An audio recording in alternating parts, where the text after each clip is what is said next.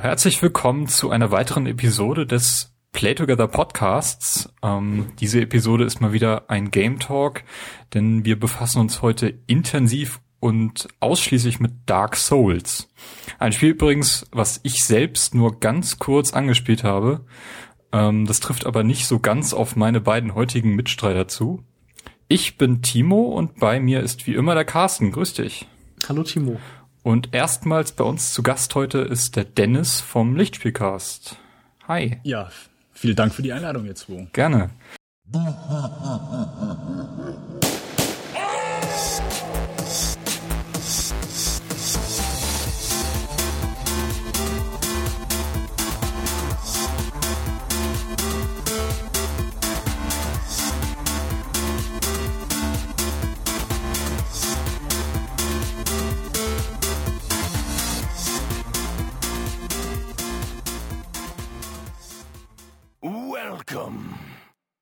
Ja, dieser heutige Post Podcast ist also so ein kleines Experiment, in dem ihr beide mich äh, vielleicht davon überzeugen könnt, doch mal in Dark Souls hineinzuschauen. Ähm, ich spreche an dieser Stelle dennoch die übliche Spoilerwarnung am Anfang aus, äh, wobei ich mich da selbst einfach mal ausschließe. Ähm, ich weiß gar nicht, was mich hier gleich erwarten wird, was ihr mir alles zu Dark Souls erzählen werdet. Ähm, schauen wir mal. Ja, Dennis, erzähl doch mal kurz, äh, wodurch man dich kennen könnte. Was ist der Lichtspielcast? Was macht ihr da? Der Lichtspielcast ist ebenfalls ein Podcast, in dem wir über Filme, Serien und Videospiele so einigermaßen ja philosophieren, drüber diskutieren und äh, ja ist äh, ist ein Podcast, den wir auch seit letztem Jahr Oktober gestartet haben. Findet man auf kinofilme.com/podcast. Wer da gerne mal reinschauen möchte, kann das gerne tun. Äh, genau, also wen das, äh, wer hier gerne zuhört, der würde ich mal behaupten, kann da auch sehr gerne zuhören. Äh, wir versuchen am Ende der, der Show immer ein ausführliches Review zu machen. Und ja, es sind bisher bisher nur Filme gewesen, aber wir, wir versuchen auch in nächster Zeit mal das eine oder andere Videospiel oder äh, eine Serie reinzupacken. Hm, in welchem Turnus erscheint ihr so? Was ist euer Rhythmus? Äh, wir versuchen alle zwei Wochen zu erscheinen, äh, unsere offizielle Show. Und hier und da haben wir Bonus-Episoden. Wir haben äh, also entweder einzelne Reviews oder wir haben vor kurzem eine Bonus-Episode zu den Oscars gemacht. So ein bisschen ja darüber diskutiert, was wir davon halten, ob wir die äh, die Prestige-Show äh, ja als als wichtig erachten oder ob wir ob wir äh, ja soll ich sagen ob's, äh, ob man die Show quasi ignorieren könnte. Halt so ein bisschen unsere Meinung darüber und auch so ein bisschen ja mitgeraten, wie äh, wo wir denken, was äh, was in den Umschlägen nachher drin ist. Und wie wie wählt ihr bei euch die Filme aus, die ihr besprecht in der Sendung? Äh, eigentlich sehr pragmatisch, denn äh, wir äh, sind nun mal, wir wohnen alle an unterschiedlichen Orten und sind davon abhängig, welchen Film wir sehen können. Wir versuchen zumindest alle zwei, jedes zweite Mal Kinofilm, aktuellen, auszuwählen. Äh, Mo hat's da noch, also äh, einer meiner Mitstreiter etwas einfacher, da eben in einer großen Stadt wohnt. Äh, das, äh, den Vorteil habe ich leider nicht und bin daher dann manchmal etwas darauf angewiesen, wo, wo äh, was die Kinos hier in der Gegend anbieten. Äh, ja, also wir versuchen dann hier, wo hat, wo hat jeder Interesse dran, wo, wo besteht die Möglichkeit, dass wir uns nicht die Augen und Ohren äh, auskratzen, nachdem wir aus dem Kinosaal kommen, sondern ja, ist, ist im Grunde eine Diskussion von uns allen hier, komm, das sieht cool aus, das, äh, das äh, gibt mit Sicherheit eine, eine, eine fruchtbare Diskussion sozusagen. Äh, ja, Cool. Und dann frage ich dich noch, ähm, was du so generell für Videospiele präferierst? Mm, ich habe früher war ich sehr fixiert auf Story-Spiele, also die die Story heavy sind. Also eins meiner Lieblingsspiele ist äh, Deus Ex. Hm. Äh, hab äh, hab ich damals sehr gern gespielt. Also das, ähm, das Ur-Deus Ex sozusagen. Genau, ja? genau, mhm. genau. Äh, wobei ich Human Revolution auch sehr gut fand. Äh, nicht so ganz großartig wie wie den ersten Teil, aber hat mir gut gefallen. Den zweiten Teil habe ich nie gespielt, muss ich gestehen. Aber der soll auch nicht so gut sein. Ähm, genau, Uncharted hat mir auf der PS3 gut, äh, gut gefallen. Äh, God of War fand ich, äh, fand ich gut. Und seit letztem Jahr habe ich äh, so ein bisschen League of Legends äh, für mich entdeckt. Und ich weiß, ich bin da wahrscheinlich sehr spät, weil so der erste Menschheit das schon seit Jahren spielt, aber äh, genau das so in, in regelmäßigen Abständen. Aber ich war schockiert, als ich vor Jahren auf der Gamescom unterwegs war. Ich glaube, das ist schon vier, fünf Jahre her. Und dieser League of Legends Stand, der war einfach unfassbar riesig und laut und überbevölkert und ich war konnte, konnte das Spiel damals überhaupt nicht einordnen. Das ist irgendwie so ein so ein, so ein Spiel, was hinter meinem Rücken so groß geworden ist. Finde ich ja. ziemlich beeindruckend, was da mittlerweile für eine Szene drum entstanden ist. Das ist, glaube ich, so, glaube ich, echt das Beeindruckendste, welche Szene da, also das ist ja, ich glaube, es war letztes Jahr, dass man mittlerweile, also Sportler, die bekommen ja ein äh, Visum, wenn es hier bezüglich Olympia geht und so weiter, dass sie einreisen können und das haben die in den USA wohl letztes Jahr jetzt auch für League of Legends Spieler durchsetzen können. Krass. Das ist echt krass, muss ich echt sagen. Gut, wie seid ihr denn so auf Dark Souls gekommen? Carsten, äh, wie hast du denn das Spiel für dich entdecken können, um mal so langsam den Weg zu ebnen? Ja, das ist äh, ehrlich gesagt eine sehr gute Frage. Ich weiß das gar nicht mehr so genau. Ich ähm, habe es mir auf jeden Fall damals, als es für den PC erschien, im, ähm, im Steam Sale mal gekauft. Ich glaube durch den ähm, Game One Plauschangriff, durch die ähm, durch den Jahresrückblick 2012 2012, glaube ich, war es, bin ich auf das Spiel aufmerksam geworden, als die darüber gesprochen haben. Hattest du es ähm, nicht vorher schon mal auf der, auf, auf der Xbox ge Nee, das habe ich auch letztes Jahr, glaube ich, das erste Mal gemacht. Ähm, da hatte ich mir das von einem Freund ausgeliehen. Der hat sich das letztes Jahr im Januar gekauft. Und das hatte ich mir dann da schon mal ausgeliehen. Das war allerdings auf Englisch und da fand ich nicht so den wirklichen Einstieg, weil ähm, das macht Dark Souls auch nicht gerade einfach, weil es einem eigentlich so gut wie nichts erklärt. Und dann dachte ich mir, ähm, ich blick da überhaupt nicht durch. Vielleicht finde ich, oder vielleicht fällt mir das auf Deutsch äh, leichter oder ist es auf Deutsch einfacher. Und deshalb habe ich mir äh, gewartet, bis das dann irgendwann mal bei, bei Steam im Sale war und habe mir das dann dort gekauft. Im Nachhinein hätte ich es aber dann doch lieber auf Englisch gespielt. Kannst du ja immer noch nachholen. das ist richtig. Ähm, Dennis, wie ist es bei dir? Kennst du den Vorgänger? Ähm, ja, ich habe, äh, also ich habe auch als erstes Demon Souls gespielt. Äh, ich habe damals drüber gelesen. Also es äh, ist eigentlich sehr komisch. Ich habe äh, Mass Effect 2 hatte ich durch und habe das äh, in einem Review hat, ich weiß auch nicht mehr warum, hat jemand Demon Souls erwähnt, äh, was eigentlich gar nicht so zusammenpasst. Aber ich habe mich dann so ein bisschen drüber schlau gemacht und dann, ja, sobald man die Spiele googelt, hat man irgendwie, ja, Hardcore schwer und ja, äh, absolut nicht einsteigerfreundlich und man sollte genau wissen, worauf man sich da einlässt. Und ja, ich habe es dann trotzdem mi, äh, mir geholt. Und ja, der Einstieg ist nicht einsteigerfreundlich, es ist sehr, ähm, es ist nicht unfair, aber es ist doch ja, kein einfacher, kein, man kommt nicht besonders gut rein, gerade wenn man äh, so mit diesem Kampfsystem nicht unbedingt vertraut ist, aber ja, ich habe irgendwie den Weg eingefunden und äh, ja, das Spiel kennen und lieben gelernt und somit dann auch als Dark Souls rausgekommen ist, dann ja, mir sehr schnell geholt. Du hast gerade gesagt, dass du irgendwie einen Weg in das Spiel reingefunden hast. Gibt es denn irgendwie so einen Moment in dem Spiel, wo man sagen kann, jetzt hat's mich gepackt? Oder ist das einfach irgendwas, was sich so durch die Hintertür entwickelt? Ähm, also ich glaube, für mich war es der Moment, wo ich das Kampfsystem so beherrscht habe, weil äh, ich weiß nicht, wie sehr wir jetzt schon drauf eingehen wollen, aber du hast ja diesen, diesen Ausdauerbalken und im Gegensatz zu anderen Hack-and-Slay-Spielen kannst du einfach die ganze Zeit draufhauen. Also du attackierst, attackierst, attackierst. Aber hier hast du diese Möglichkeit nicht. Sobald du dreimal draufgehauen hast, ist dieser Balken am Ende. Du stehst vom Gegner und äh, ja, der haut auf dich drauf und du kannst im Grunde nichts machen. Und diese Kämpfe sind eben man, man muss eben diese Ausdauerbalken, dieses äh, Stamina managen. Und als ich das, das so langsam im Griff bekommen hatte, da hat es bei mir, glaube ich, so der Spielspaß angefangen. Als ich damit umgehen konnte, als ich gelernt habe, okay, wenn ich jetzt zurückrolle und dann einmal schlage, ist mein Balken halb leer, dann kann ich noch das und das machen. Und das hat für mich auch gleichzeitig die Kämpfe dann wesentlich spannender gemacht. Genau. Ähm, Timo, denn du, ich habe dich ja mal an das Spiel rangesetzt. Mhm.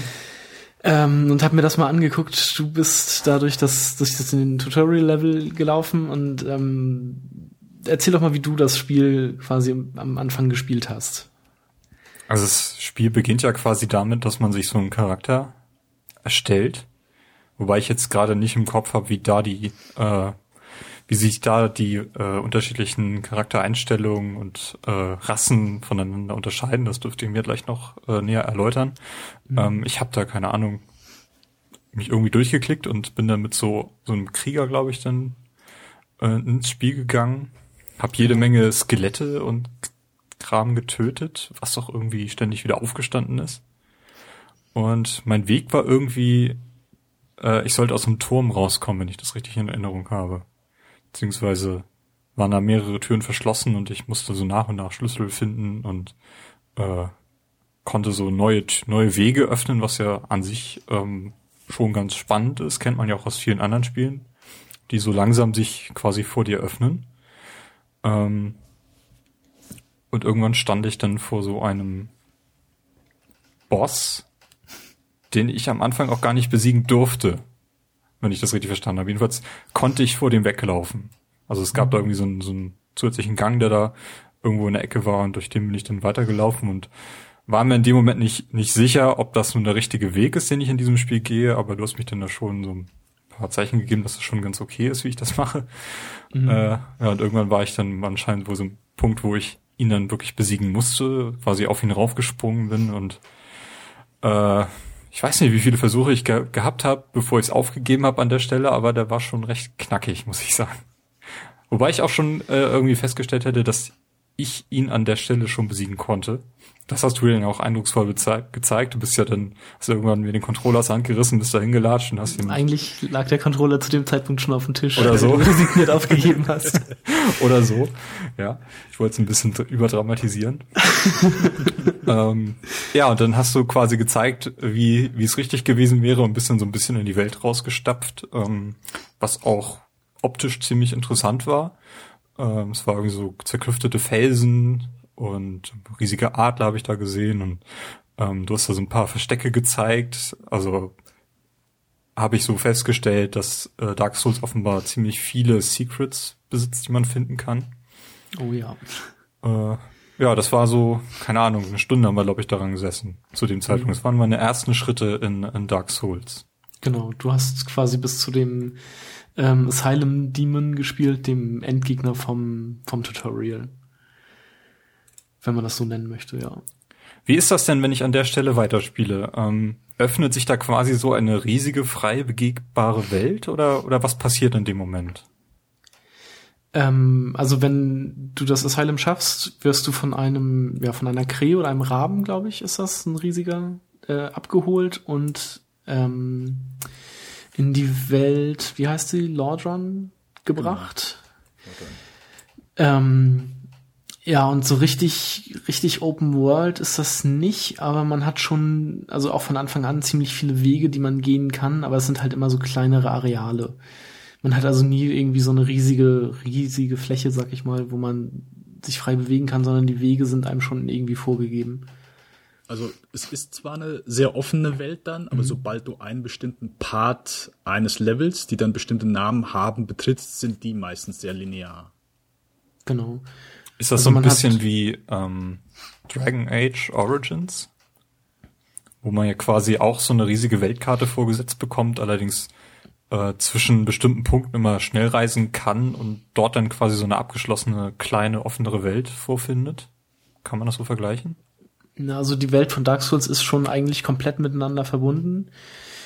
Ähm, man kann, also man hat nicht so ein, so, ein, so ein Hub oder sowas, von dem man aus zu irgendwelchen anderen Punkten schnell reist. Also nachher gibt's so eine Möglichkeit, wo man sich teleportieren kann, aber man kann halt auch alles zu Fuß erreichen. Ähm, und da ist eigentlich auch das, das Coole, wenn man, also es ist wirklich irgendwie alles ziemlich miteinander verbunden. Man spielt irgendwie zwei, drei Stunden und läuft da durch die Gegend und erkundet immer neue Areale. Und dann öffnet man irgendwo eine Geheimtür, quasi eine Abkürzung und ist auf einmal wieder am Anfang des Spiels, an dem Startgebiet und sieht, ah, cool, ähm, jetzt habe ich hier einen, einen leichteren Weg quasi freigeschaltet und kann und muss, wenn ich hier wieder hin will, muss ich nicht den kompletten, die kompletten drei Stunden nochmal durch diese Gebiete laufen, sondern kann auch hier direkt abkürzen. Und sowas gibt's halt ziemlich oft, dass man irgendwo einfach eine Tür öffnet und plötzlich wieder irgendwo da steht, wo man schon mal war. Sind diese Schnellreise oder diese Abkürzung, wie du sie genannt hast, sind das irgendwie Punkte, die oft nah bei einem Speicherpunkt ist? Denn das Spiel bietet ja nun keine Quicksave-Funktion, ja eigentlich nicht mal eine Pause-Funktion in dem Sinne. Nee, man kann das Spiel noch nicht mal pausieren, das ist richtig. Mhm. Ähm, ja, diese äh, also im Grunde Speicherpunkte so richtig gibt es nicht. Es gibt nur, also ja, diese, diese Lagerfeuer, an denen man rasten kann. Ähm, und an, ja, an diesen Lagerfeuern, die kann man nachher auch als, ich nenne es mal, Teleportationspunkte benutzen, wenn man einen bestimmten Gegenstand gefunden hat. Ähm, aber am Lagerfeuer kann man ziemlich viele Dinge machen, sage ich mal so. Also man kann seine gesammelten Seelen ähm, in, in, die, in das Aufleveln des Charakters investieren. Man kann äh, sich, was kann man noch machen? Achso, ja, Waffen upgraden oder reparieren. Das kann man mit bestimmten Gegenständen auch am Lagerfeuer machen. Oder man, also man kann generell das Inventar verwalten. Und man kann sich menschlich machen. Das habe ich überhaupt nicht verstanden. Das musst, musst du mir mal erklären. Ähm, also ich konnte irgendwie bei meinem Charakter, als ich den erstellt habe, schon so ein bisschen Menschlichkeit geben. Hab genau, allerdings nicht so ganz äh, verstanden, was das jetzt sein soll. Ja, also die Menschlichkeit, also zum einen, also es gibt ein Item, die Humanity, die Menschlichkeit, zum einen äh, heilt einen das komplett und zum anderen kann man damit halt am Lagerfeuer seine menschliche Gestalt wiederherstellen.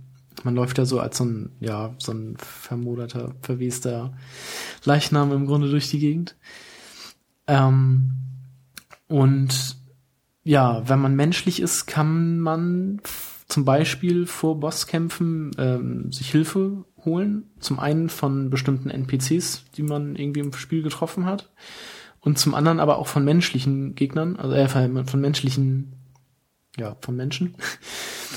ähm, die, also man kann ein, ein Zeichen hinterlassen in seiner, in seinem Spiel und das erscheint dann äh, auch in dem Spiel von anderen Leuten und die können dieses, dieses Rufsymbol sozusagen dann betätigen und dann bekommt man selbst auf dem, auf dem Bildschirm eine Nachricht, sie, sie werden in die Welt von sowieso äh, gerufen und dann kann man quasi den, den Leuten helfen ähm, bei Bosskämpfen oder bei schwierigen Passagen.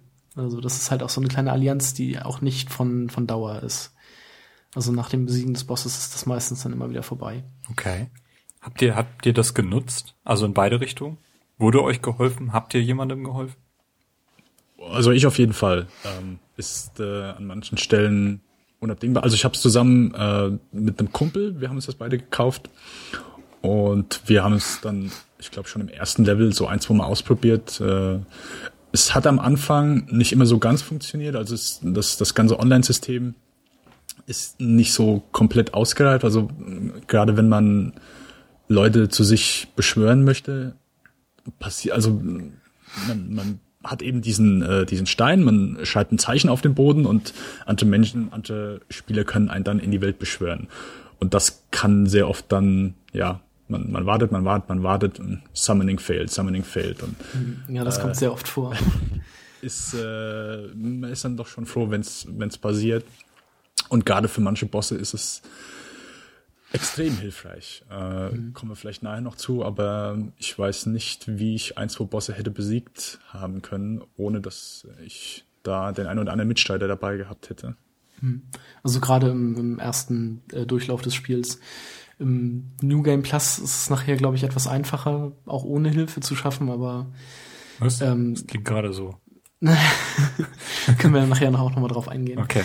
Ähm, nee, aber gerade so im ersten Durchlauf wenn man nicht unbedingt ähm, weiß, wie die Bosse sich verhalten oder so, dann ist es also schon äh, praktisch, wenn man auch so einen anderen Charakter als Ablenkung quasi dabei hat und man den dann äh, zu zweit attackieren kann.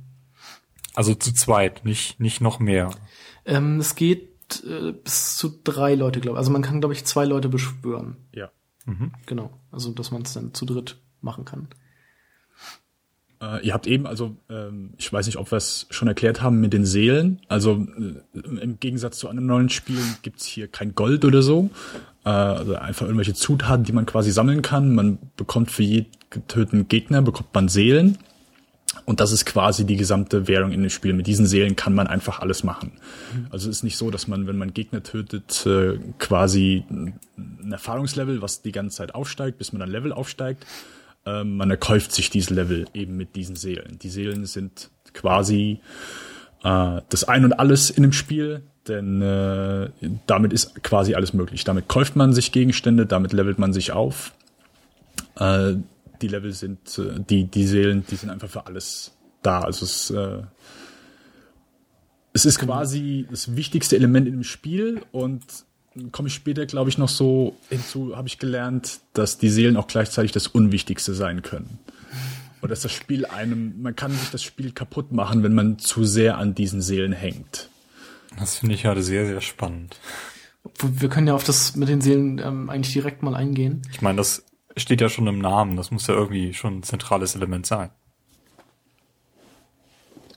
Ähm, also die da, ich sag mal, ich, also ich glaube, die Dark Soul im, im, Namen oder die Dark Souls im Namen, das ist noch, ähm, bezieht sich noch ein bisschen auf die Hintergrundgeschichte. Okay.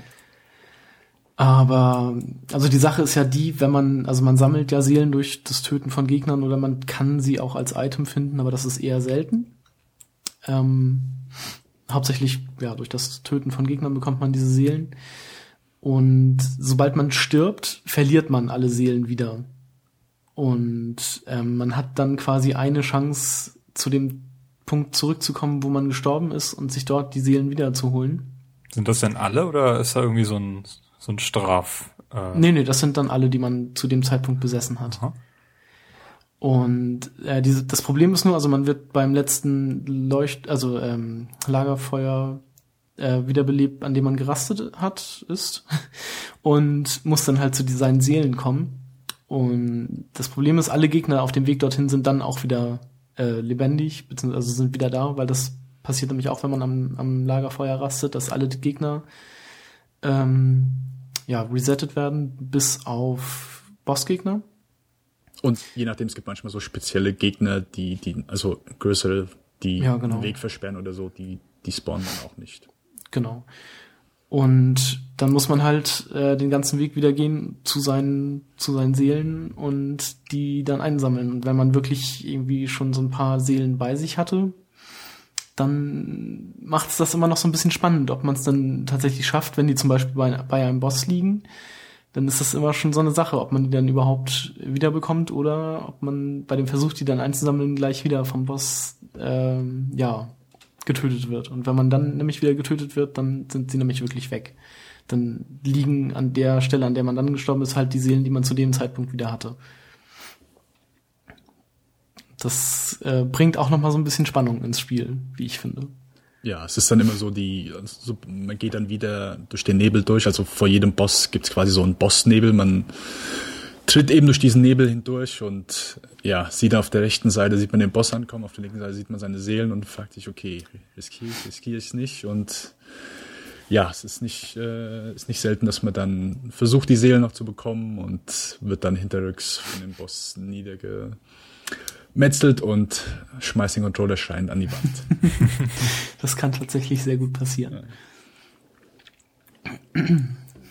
ja, vielleicht fangt ihr doch einfach mal ganz vorne an, was ist denn eigentlich das Ziel des Spiels? Also, womit schickt dich das Spiel quasi in diese Welt? Mhm. Was sind deine Motive, dich da irgendwie durchzuschlachten und äh, was kommt am Ende bei raus? Was hast du am Ende geschafft, wenn du quasi den Abspann vor dir flimmern siehst? Oder gibt es überhaupt einen Abspann? Es gibt einen Abspann, ja. Ja, ähm, ja das ist auch so ein bisschen das, äh, schwierig, weil das Spiel wirft einen wirklich einfach ja, ins, ins Spiel, also Dark Souls wirft einen wirklich einfach in das, in das Spiel, ohne einem zu erklären, was genau man machen soll. Ähm, wenn man diesen Tutorial-Level, also dieses Untoten-Asylum ähm, geschafft hat, kommt man halt nach Lordran und dort erzählt einem ein, ein Ritter, der da sitzt, irgendwie, dass man ja zwei Glocken läuten soll.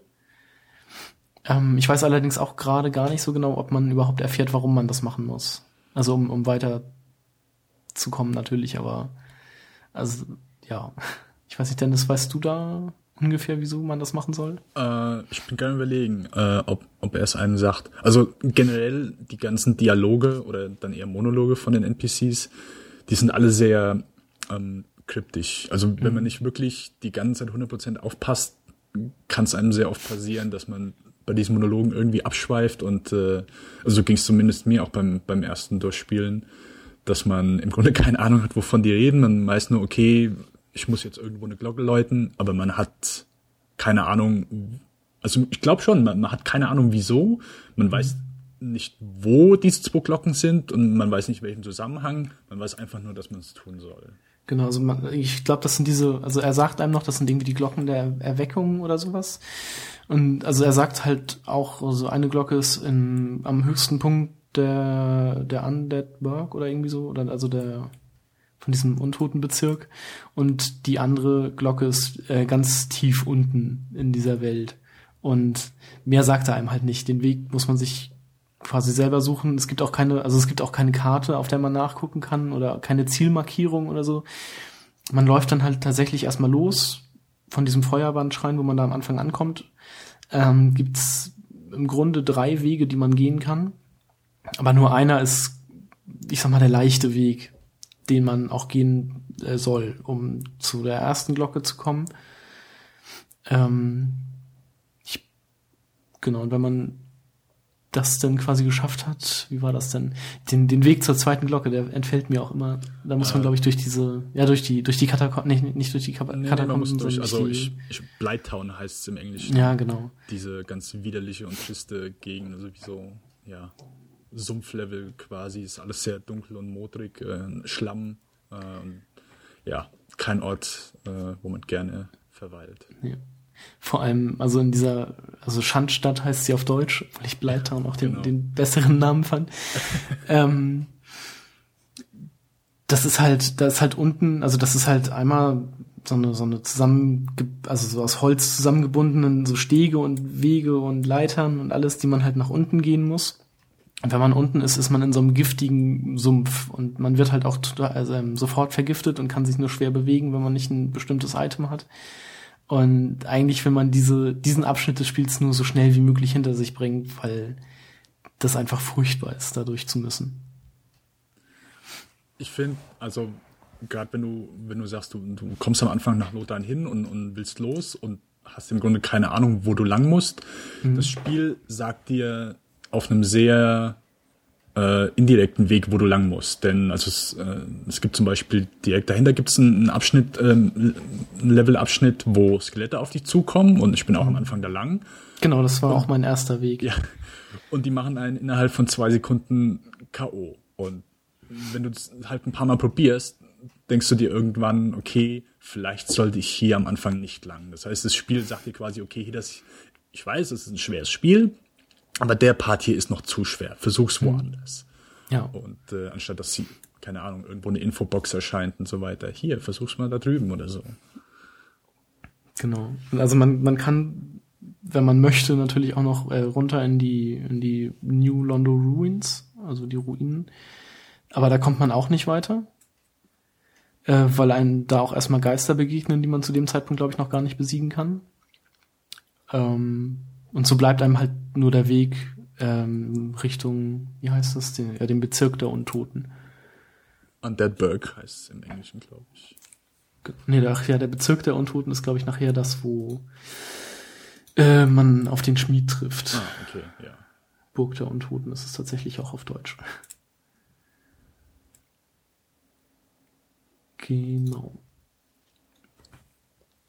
Wollen wir dann einfach direkt mit den ganzen Gebieten weitermachen oder wollen wir noch ein bisschen auf die ähm, auf die also auf das Gameplay eingehen? Ähm, ja, also ich, ich finde schon, dass so das Gameplay, äh, das für mich auf jeden Fall so das, das scheinste Stück von dem Spiel, also so das herausragendste. Ähm, mhm. Denn, also ich sag mal, 90 Prozent aller Rollenspiele, also zum Beispiel ich, äh, ich mag Diablo 2 und Teil 3, äh, habe ich gern gespielt. Aber im Grunde ist es ja wirklich nur ein Hack'n'Slay. Oder wenn du Skyrim spielst, äh, mit, mit jedem Level, das du aufsteigst, wirst du besser. Deine, deine ganzen Elemente, Stärke, deine ganzen Charakterattribute nehmen zu und dadurch wirst du stärker. Und zum Beispiel einen Gegner, den du am Anfang noch nicht besiegen konntest, kannst du später besiegen. Und Dark Souls, es funktioniert zwar auch auf diesem Prinzip, dass du dich auflevelst, aber das ist nicht das Elementarste. Denn wenn du das Spiel und das Kampfsystem nicht beherrschst, kannst du noch so ein hohes Level sein. Du wirst das Spiel nicht, nicht packen also, können. Genau, man wird es dann trotzdem sehr schwer haben. Und das finde ich ist nicht, also es gibt wirklich Wahnsinnige, die spielen das auf Level 1 durch. Die leveln mhm. kein einziges Mal hoch. Ja, das wäre so eine Frage von mir gewesen. Gibt es da irgendwie so eine Szene, die sich entwickelt hat, die zum Beispiel Speedruns und mhm. Low Percentage Speedruns und, so, und sowas da forciert? Ja, die, die gibt's tatsächlich. Also ich habe das, ich habe mal so einen Speedrun gesehen. Ich glaube in eineinhalb Stunden hat das einer durchgespielt.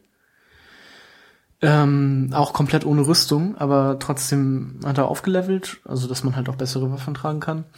Ähm, aber es, es gibt halt auch Leute, die das, das habe ich zum Beispiel auf Reddit mal gesehen, da posten dann einige Leute mal ihre Abschlussbilder, wenn sie den letzten Endgegner besiegt haben.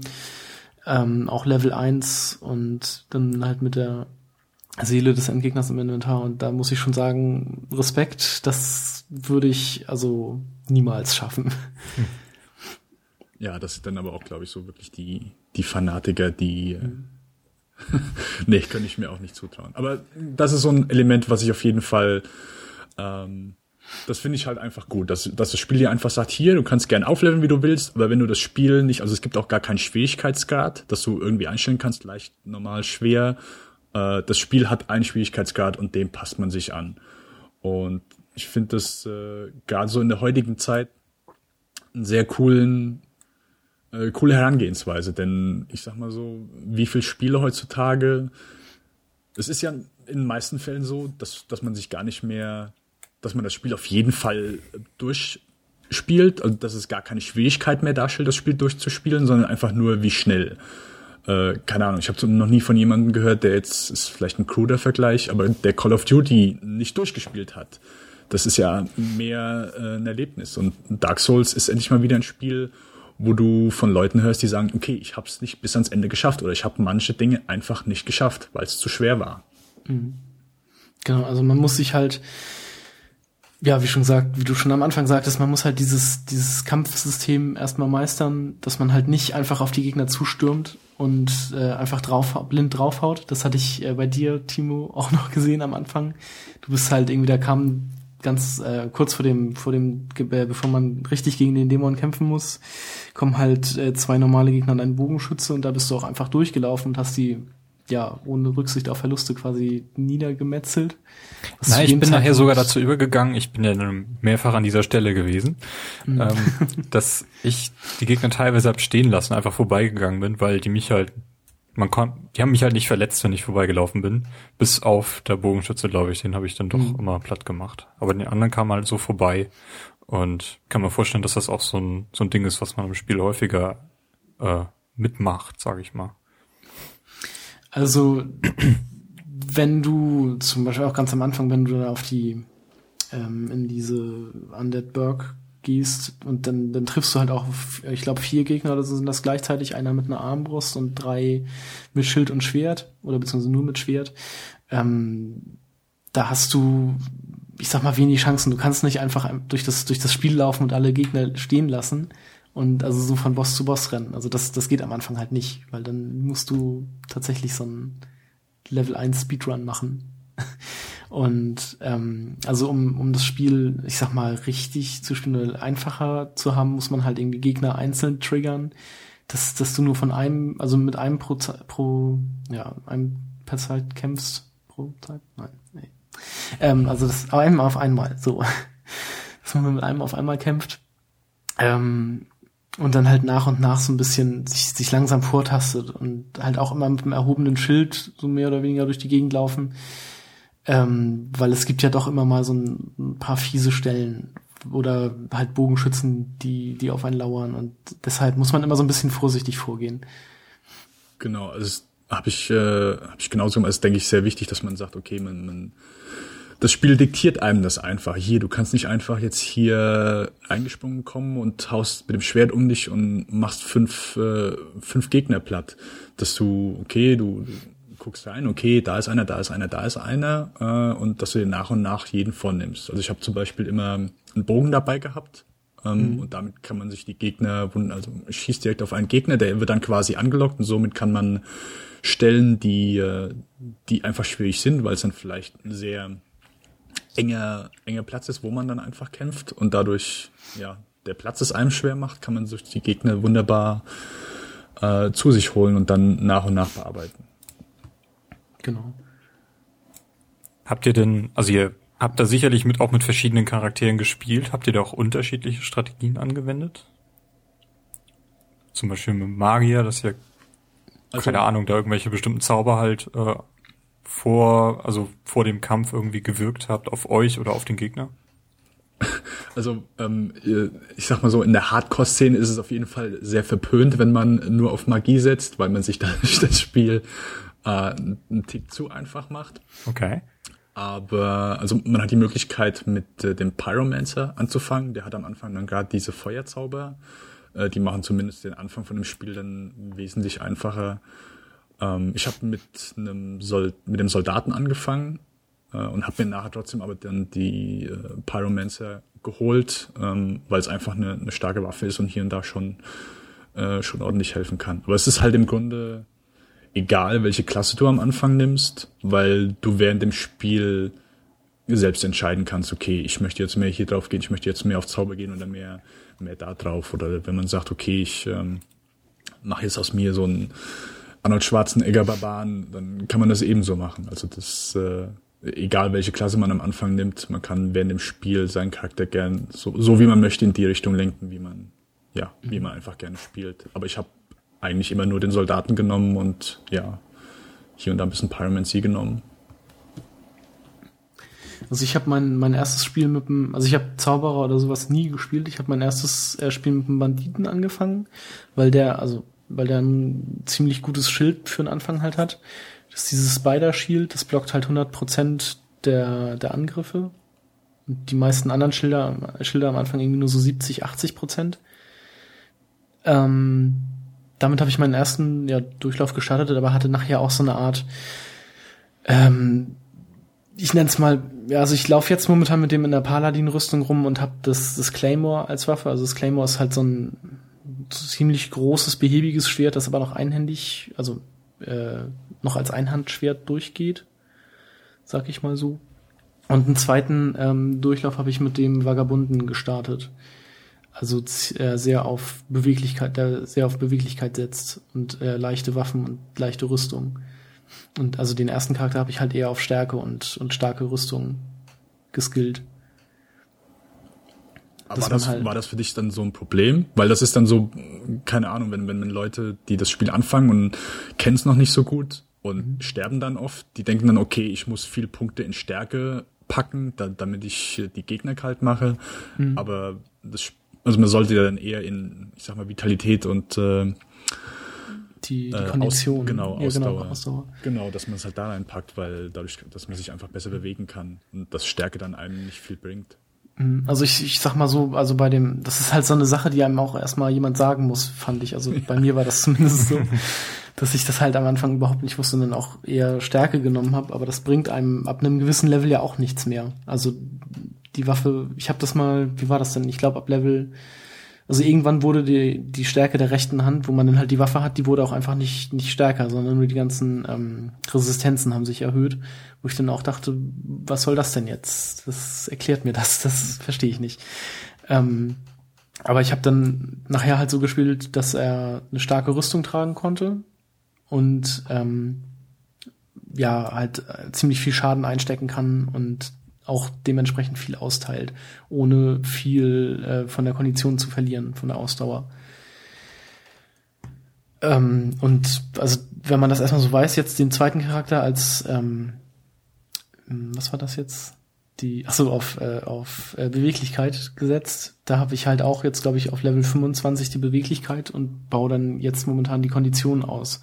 Dass man halt ähm, mehr, sag ich mal, Rollen ausweichen kann und auch äh, dass den einen oder anderen Schlag mehr austeilen kann. Weil das ist bei solchen Charakteren dann ja eher wichtig, dass man also großen Gegnern, starken Gegnern, also nicht die Angriffe blockt, sondern eher äh, ausweicht. Weil wenn man dann so einen Schlag mit so einer riesigen Keule zum Beispiel abbekommt, dann ist auch da die Ausdauer ganz schnell weg, wenn man das Schild oben hatte. Genau, und dann kommt noch der zweite Schlag hinterher, die Hälfte der Energie ist weg und ja. Ja, dann liegt man vielleicht erstmal benommen am Boden, was ja auch vorkommen kann. Und dann kommt auch noch der letzte Schlag oben drauf und dann ist ein Kampf wieder ziemlich schnell vorbei. Also da muss man dann immer so ein bisschen ähm, gucken, was man, was einem eher liegt. Vielleicht, also ich würde fast wirklich äh, für den Anfang vielleicht empfehlen, dass man einen Charakter mit mit schwerer Rüstung spielt oder also ja so also der der viel äh, mehrere Schläge, sag ich mal, einstecken kann. Also eine, eine bessere Rüstung und ein größeres Schild oder sowas. Und dann hat man da eigentlich, wie ich finde, nicht so große Probleme. Gut, am Anfang ist vielleicht noch okay, aber gerade später würde ich dann schon sagen, okay, guck, dass du dich bewegen kannst, weil mhm. war für mich auch so dann das A und O, dass ich, äh, dass ich den Gegnern, dass ich den Schlägen und, und so weiter, dass ich ausweichen konnte und, und zur mhm. Seite rollen konnte. Das hat mir dann eher mal öfters äh, den Arsch gerettet, als dass ich äh, ja, eine Menge einstecken konnte. Genau, also das ist halt auch so eine Sache, das kommt ja darauf an, ähm, wie man ausgerüstet ist. Also man hat so ein, so ein paar Stufen, sag ich mal, wenn man 25 Prozent der, also man hat eine, einen Anteil an Traglast, die man, also dass man an, äh, tragen kann. Und wenn man 25 Prozent von dieser Traglast quasi ausgelastet hat, dann kann man sich noch recht schnell bewegen und äh, so eine schnelle Rolle machen, aus der man auch relativ schnell wieder aufstehen kann. Wenn man dann drüber liegt, bis 50 Prozent, meine ich, ist das, ähm, macht man so eine behäbige Rolle, dass man ja nicht mehr allzu schnell ausweichen kann und dann ab bis 75 Prozent macht man, glaube ich, so eine richtig behäbige Rolle, wo man sich dann hinschmeißt und, und sehr behäbig einfach über den Boden rollt und wieder aufsteht. Und da muss man halt auch noch so ein bisschen drauf aufpassen, dass man da dann so ausgerüstet ist, quasi wie man das dann am liebsten auch spielt, ob man auf so eine, äh, ob man ja so gut ausgerüstet ist, dass man mit so einer Fat Roll durch die Gegend rollt oder dass man halt lieber schnell ausweichen kann und ähm, ja, dann auf die Rüstung halt eher verzichtet. Gibt es denn sowas wie seltene Gegenstände? Also besondere Rüstungen, besondere Waffen, die man irgendwie, keine Ahnung, die irgendwie einen besonderen Wert haben oder sowas? Ja, also zum einen kann man mit Bossseelen Bosswaffen herstellen. Ich würde mal sagen, das sind so seltene Gegenstände. Ähm, also Aber sonst, ja. Also zum Beispiel die Rüstung. Es gibt ja halt so diverse Rüstungen, die halt so eine spezielle, es gibt die, die zum Beispiel von dem Solaire, die Sunlight-Rüstung oder äh, es gibt so, so, man findet in den meisten Fällen nie Teile von einer Rüstung, sondern meistens das komplette Paket. Also äh, es, man macht eine Box auf oder, oder tötet einen Gegner und dann ist einfach das komplette Set, was man dann äh, einsammelt. Und da gibt's schon Rüstungen, die dann vielleicht nicht unbedingt als seltene Gegenstand zählen, aber man findet sie eben nur einmal im Spiel. Äh, genau, also die, die Bosswaffen, das sind halt Waffen, die man nicht findet, sondern die man sich halt selbst herstellen kann. Äh, und sonst, also es gibt ein, zwei Stellen, wo man eben durch eine bestimmte Aktion äh, sich, sich was macht. Also ich bin gerade überlegen, am Anfang des Spiels gibt es die Möglichkeit, dass man einem Drachen den Schwanz abschießen kann. Mhm, genau. Und da gibt's dann das Drake Sword, Drachenschwert heißt dann, denke ich mal auf Deutsch. Mhm, genau. Äh, das macht es dann auch am Anfang ein bisschen einfacher. Aber dadurch, also es ist halt eine Stelle, wo der Drache ist halt, ist kein wirklicher Gegner, der im Weg steht, sondern mehr ein Teil von dem Level, der einem trotzdem aber wehtun kann und man muss sich an eine bestimmte Stelle stellen und mit Sicherheit 60, 70 Pfeile immer auf die gleiche Stelle schießen, bis dann quasi der Schwanz abfällt und das Schwert äh, er das Schwert fallen lässt. Also es ist halt auch eine Sache, die einem dann niemand sagt. Hätte ich das nicht mhm. irgendwo nachgelesen, hätte ich es auch nicht gewusst. Das ist auch generell so eine Sache in Dark Souls. Also wenn man großen Gegnern den Schwanz abschlägt, wenn sie dann einen haben, dann hinterlassen die meistens irgendwie eine Waffe. Zum Beispiel bei dem, bei den Gargoyles ist das so, da kriegt man deren Axt oder diese, diese Keule von denen. Äh, bei dem Klaffdrachen ist das so. Und also bei vielen Gegnern kann man einfach ein, Stück, ja, oder den Schwanz abschlagen und bekommt dann eine Waffe. Und gerade dieses, dieses Drachenschwert oder das Drake Sword, das macht, macht es einem am Anfang halt recht einfach, weil es halt einen Schaden von 200 Punkten macht und seine Standardwaffe hat halt irgendwie am Anfang 70 oder 60. Und da hat man dann halt schon mal eine ganz gute Waffe, mit der man erstmal äh, durch das Spiel kommt. Sonst, es gibt, ähm, also je nachdem, wenn man seine Waffe upgradet, also umso höher, umso seltener sind eben die Gegenstände, die man, die benötigt werden. Äh, ich, also auf, im Englischen heißt es äh, Titanite Shard zum Beispiel, Scherben mhm. vielleicht, die Titanium-Scherben. Ähm, und, und die sind dann eben seltener zu finden. Also bis hin zu ähm, Dämonenscherben heißt glaube ich. Die gibt's halt nur am Ende bei einem einzigen Gegner. Man kann sie hier und da zwischendurch finden, aber wenn man am Ende ist, gibt's nur ein einziger Gegner, der diesen Gegenstand fallen lässt. Und ja, überlegt man sich meistens dann zweimal, will ich jetzt diese Waffe noch upgraden, weil dann muss ich wieder dahin und muss den killen und äh, ja. Genau, genau, das gibt nachher, also wenn man seine Waffe auf Level 15 oder so bringen will, gibt's auf Deutsch heißen die Schollen, ich glaube auf Englisch dann diese Chunks. Genau. Genau, das Titan Chunks, genau. genau, da gibt's, ähm, wenn man, wenn man wieder in das äh, Untoten-Asylum zurückkehrt, was man nachher auch noch kann, da kämpft man dann nochmal gegen so einen, äh, auf Deutsch heißt er der verirrte Dämon, der sieht so aus wie der, wie der Asylum Demon, den man am Anfang bekämpft hat und der lässt halt so eine Scholle fallen. Und damit kann man dann später seine Waffe auf Level 15 bringen, was somit auch der höchste Level ist, äh, den man ja mit einer Waffe oder einem Schild ähm, erreichen kann. Also das Spiel sagt einem jetzt, also äh, ich muss gerade wieder an Diablo denken. Sobald man bei Diablo zum Beispiel einen Gegenstand findet, du siehst sofort, oh, ist ein seltener Gegenstand, weil die Farbe zum Beispiel gerade anders ist. Äh, das ist aber hier nicht der Fall. Also äh, du musst dann wirklich dir die, die Werte angucken, okay, wie sieht's aus? Bringt mir das was? Ist das wirklich ein guter Gegenstand? Mhm. Und äh, du musst auch so ein bisschen die Gegner kennen. Also wenn du jetzt weißt, okay, ich, äh, ich bin jetzt hier, wo die Gegner äh, viel, äh, viel mit Feuer mich bekämpfen und ich finde gerade eine Rüstung, die gegen Feuer sehr schwach ist, äh, dann ja, so toll die dann vielleicht auch aussieht, bringt die mir dann in dem Moment herzlich wenig. Mhm. Genau. Wobei man auch sagen muss, dass mit den Rüstungen, also die, das Inventar ist generell sehr unübersichtlich, wie ich finde. ja. Also man hat, man hat nachher unfassbar viele Schwerter und ähm, Schilde und Rüstungen einfach im Inventar und meistens auch äh, mehrere von einer Sorte. Ähm, zum Glück gibt es äh, so eine bodenlose Kiste, die man am, am Lagerfeuer benutzen kann wo man dann Gegenstände auslagern kann, aber sonst, man kann auch nichts verkaufen. So in dem Sinne. Man, man sammelt und sammelt. Nachher gibt es eine Möglichkeit, wo man also schon was verkaufen kann, aber das ist eigentlich, eigentlich ist es im Spiel so generell nicht, nicht wirklich vorgesehen. Und deshalb sammelt sich alles mögliche an Rüstung an. Und also man muss halt auch jedes Mal, wenn man was Neues findet, kann man halt erstmal gucken. Also man muss jeden äh, Gegenstand einzeln mit dem vergleichen, den man selber ausgerüstet hat, ob einem das wirklich was bringt, wenn man den jetzt anlegt oder nicht. Ähm, ob es einen vielleicht ja langsamer macht oder ob es einfach äh, nicht so gut ist wie das, was man ausgerüstet hat. Und man kann Rüstung generell ja auch noch selber wieder upgraden. Ich glaube fünf Level pro, pro Rüstungsteil.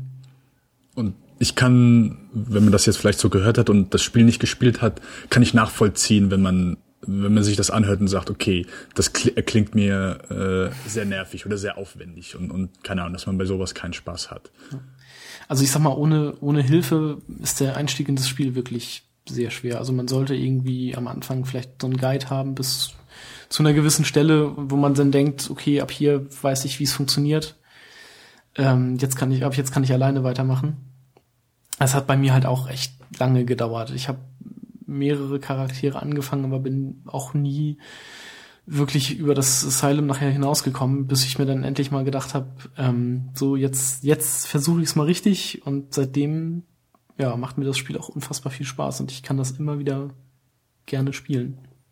Ja, also ist, denke ich, ein guter Tipp, sich ein, zwei Let's Plays oder so äh, anzuschauen, die, mhm. äh, die helfen da im beim Start ungemein. Also ich habe zum Beispiel von einem, äh, wie heißt der, Northern Lion, der hat äh, einen YouTube-Channel und seine Dark Souls Let's Plays finde ich, er ist jetzt nicht so der, der absolute Pro-Gamer, dass er da durch äh, rockt wie sonst was, aber er ist ein sehr unterhaltsamer Kerl, er erklärt eine Menge. Ähm, und ist äh, einfach ein sympathischer Kerl, der einem das Spiel, äh, finde ich, sehr gut nahe bringt. Äh, man muss natürlich nicht das ganze Spiel dann da gucken, das nimmt einem auch so ein bisschen dann so die, die bösen Überraschungen, die dann nachher kommen. Aber der, äh, er hat mir zumindest äh, so ein, zwei Elemente von dem Spiel nochmal näher gebracht und äh, ja, wesentlich schmackhafter als jetzt woanders zum Beispiel. Hm. Also ich habe mir das ähm, auf Game One angeguckt, das knallhart durchgenommen, heißt es da. Da, da haben die das zu zweit gespielt. Und ähm, also ich kannte tatsächlich dann nachher auch das ganze Spiel bis auf diese Lava-Welt mit dem Lost Isolith. Ähm, das war mir dann damals auch noch neu, aber das, den Rest des Spiels kannte ich sozusagen schon. Ähm, und das hat natürlich auch schon viel, ich sag mal, Magie aus dem Spiel genommen. Deshalb bin ich jetzt auch so umso mehr gespannt auf Dark Souls 2, dass er jetzt zum Glück nächste Woche schon erscheint für den PC. Ähm, dass man da wirklich komplett äh, jungfräulich mal rangehen kann, sozusagen. Also man, wenn man wirklich einen Einstieg sucht, dann sollte man, weiß ich, die ersten ein, zwei oder zwei, drei Stunden, von mir aus auch vier Stunden gucken. Dann hat man noch nicht allzu viel vom Spiel gesehen und dann sollte der Einstieg auf jeden Fall noch leichter fallen. Ja. Wie lange brauche ich denn für so einen Durchlauf? Quasi so als nicht Oberpro Pro Gamer. Keine Ahnung. Kann man da irgendwie so eine Richtzeit vorgeben? Also ich habe mit meinem Vorwissen jetzt ungefähr 48 Stunden gebraucht. Und also ich habe beim ersten Mal hier und da, gebe ich zu, nachgucken müssen. Ähm, aber ich habe trotzdem fast an die 70 Stunden bei meinem ersten Durchlauf gebraucht. Mhm. Und also ich sag mal, sobald man die Level kennt, sobald man weiß, wo es lang geht, sobald man weiß, okay, hier kann ich jetzt noch nicht hin, da kann ich hin, kann man die Spielzeit mit Sicherheit halbieren. Äh, wenn nicht sogar noch schneller.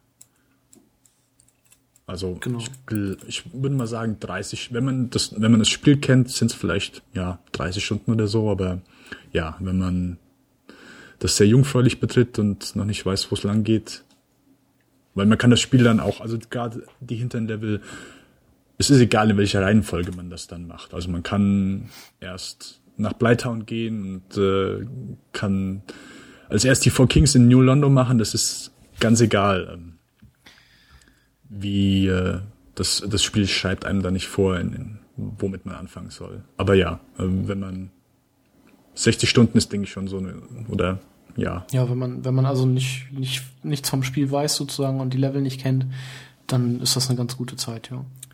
Ja, zu den Gebieten wolltet ihr gleich noch kommen. Ich habe noch eine Frage zu dem Magiesystem. Muss ich mir das so ähnlich vorstellen wie bei Diablo, dass ich da irgendwie so einen, so einen Mana-Tank habe, der dann sich leert und vielleicht auch automatisch wieder auffüllt oder, oder wie ist das? Wie funktioniert das? Kann, muss ich so Schriftrollen finden, um irgendwie Zauber, ja. Feuerzauber zu bekommen? Genau, also Zauber und ähm, Wunder kann man auch wirken. Die werden über, oder die kann man kaufen auf, also auf Schriftrollen oder auch finden. Und die haben alle eine bestimmte Aufladung. Also du kannst jeden Zauber nur eine gewisse Anzahl von Malen benutzen, bis die halt sozusagen leer sind und dann musst du halt einmal am, am Lagerfeuer rasten und dann werden sie wieder aufgefüllt. Wenn ich das jetzt so. Genau. Was ich, ähm, ich habe zum Beispiel, ich habe, wie gesagt, dieses Pyromancy gehabt und ähm, da waren, also ich hatte zwei, zwei Waffen dieser Pyromancy. Das eine war Great Fireball und das andere waren Fire Orbs, jeweils acht und einmal vier und ich konnte eben, ich konnte die eben acht und viermal einsetzen. Und sobald die leer sind, ist es leer, also es ist kein Mana, du kannst die einfach viermal oder je nachdem wie wie halt die Begrenzung dann ist, so oft einsetzen. Und das ist dann auch, wenn du dann von einem Lagerfeuer den Weg zu einem Boss suchst, ist es dann auch oft mal eine Frage, okay, ich kann mir jetzt hier ein, zwei stellen, auf dem Weg zum Boss kann ich mir ein, zwei Stellen einfacher machen, indem ich die Magie äh, verwende. Aber wenn ich die schon vor dem Boss verschwende, kann, muss ich den Boss halt so besiegen. Und dann kann man sich manchmal überlegen, okay, ist es mir jetzt wichtig, weil ich habe, das lädt sich einfach nicht auf. Also, dass man jetzt sagt, okay, ich warte jetzt vor dem Boss, bis mein Mana wieder regeneriert ist, das ist ja einfach nicht der Fall. Äh, ist dann immer so eine, so eine Zwickmühle. Setze ich das jetzt schon auf dem Weg dahin ein, um mir das, um mir das Leben einfacher zu machen, oder hebe ich mir meine Magie auf, um dann eben damit den Boss zu bekämpfen? Und ich glaube, Items, um das wieder aufzufüllen, gibt es auch nicht. Hm, nicht, dass ich wüsste, nee. Genau. Und um, um Zauber oder Wunder zu wirken, braucht man auch immer bestimmte Gegenstände. Also irgendwie so eine, ja, ich, so, so eine Beschleuniger oder sowas heißen die, glaube ich, so eine Art, ja, Zauberstab. Genau, das war im, im ersten Teil, also in Demon Souls. Ich hatte mir dann auch, da hatte ich noch ein bisschen weniger versucht zu lesen und das Spiel so durchzu, durchzuspielen. Und ich hatte mir halt Zauber gekauft und ich bin zwei Stunden umgerannt und wollte den Zauber einsetzen. Ich hatte keine Ahnung wie, bis ich dann irgendwann frustriert nachgelesen habe, dass ich einen bestimmten Stab brauche. Was einem dann aber auch, das wird einem nirgendwo gesagt, das steht nirgendwo, das, ja, muss man dann einfach selbst herausfinden. Okay, haben wir noch irgendwas zum, zum Gameplay? Habt ihr da noch irgendwas, was wir vielleicht noch erwähnen sollten an dieser Stelle?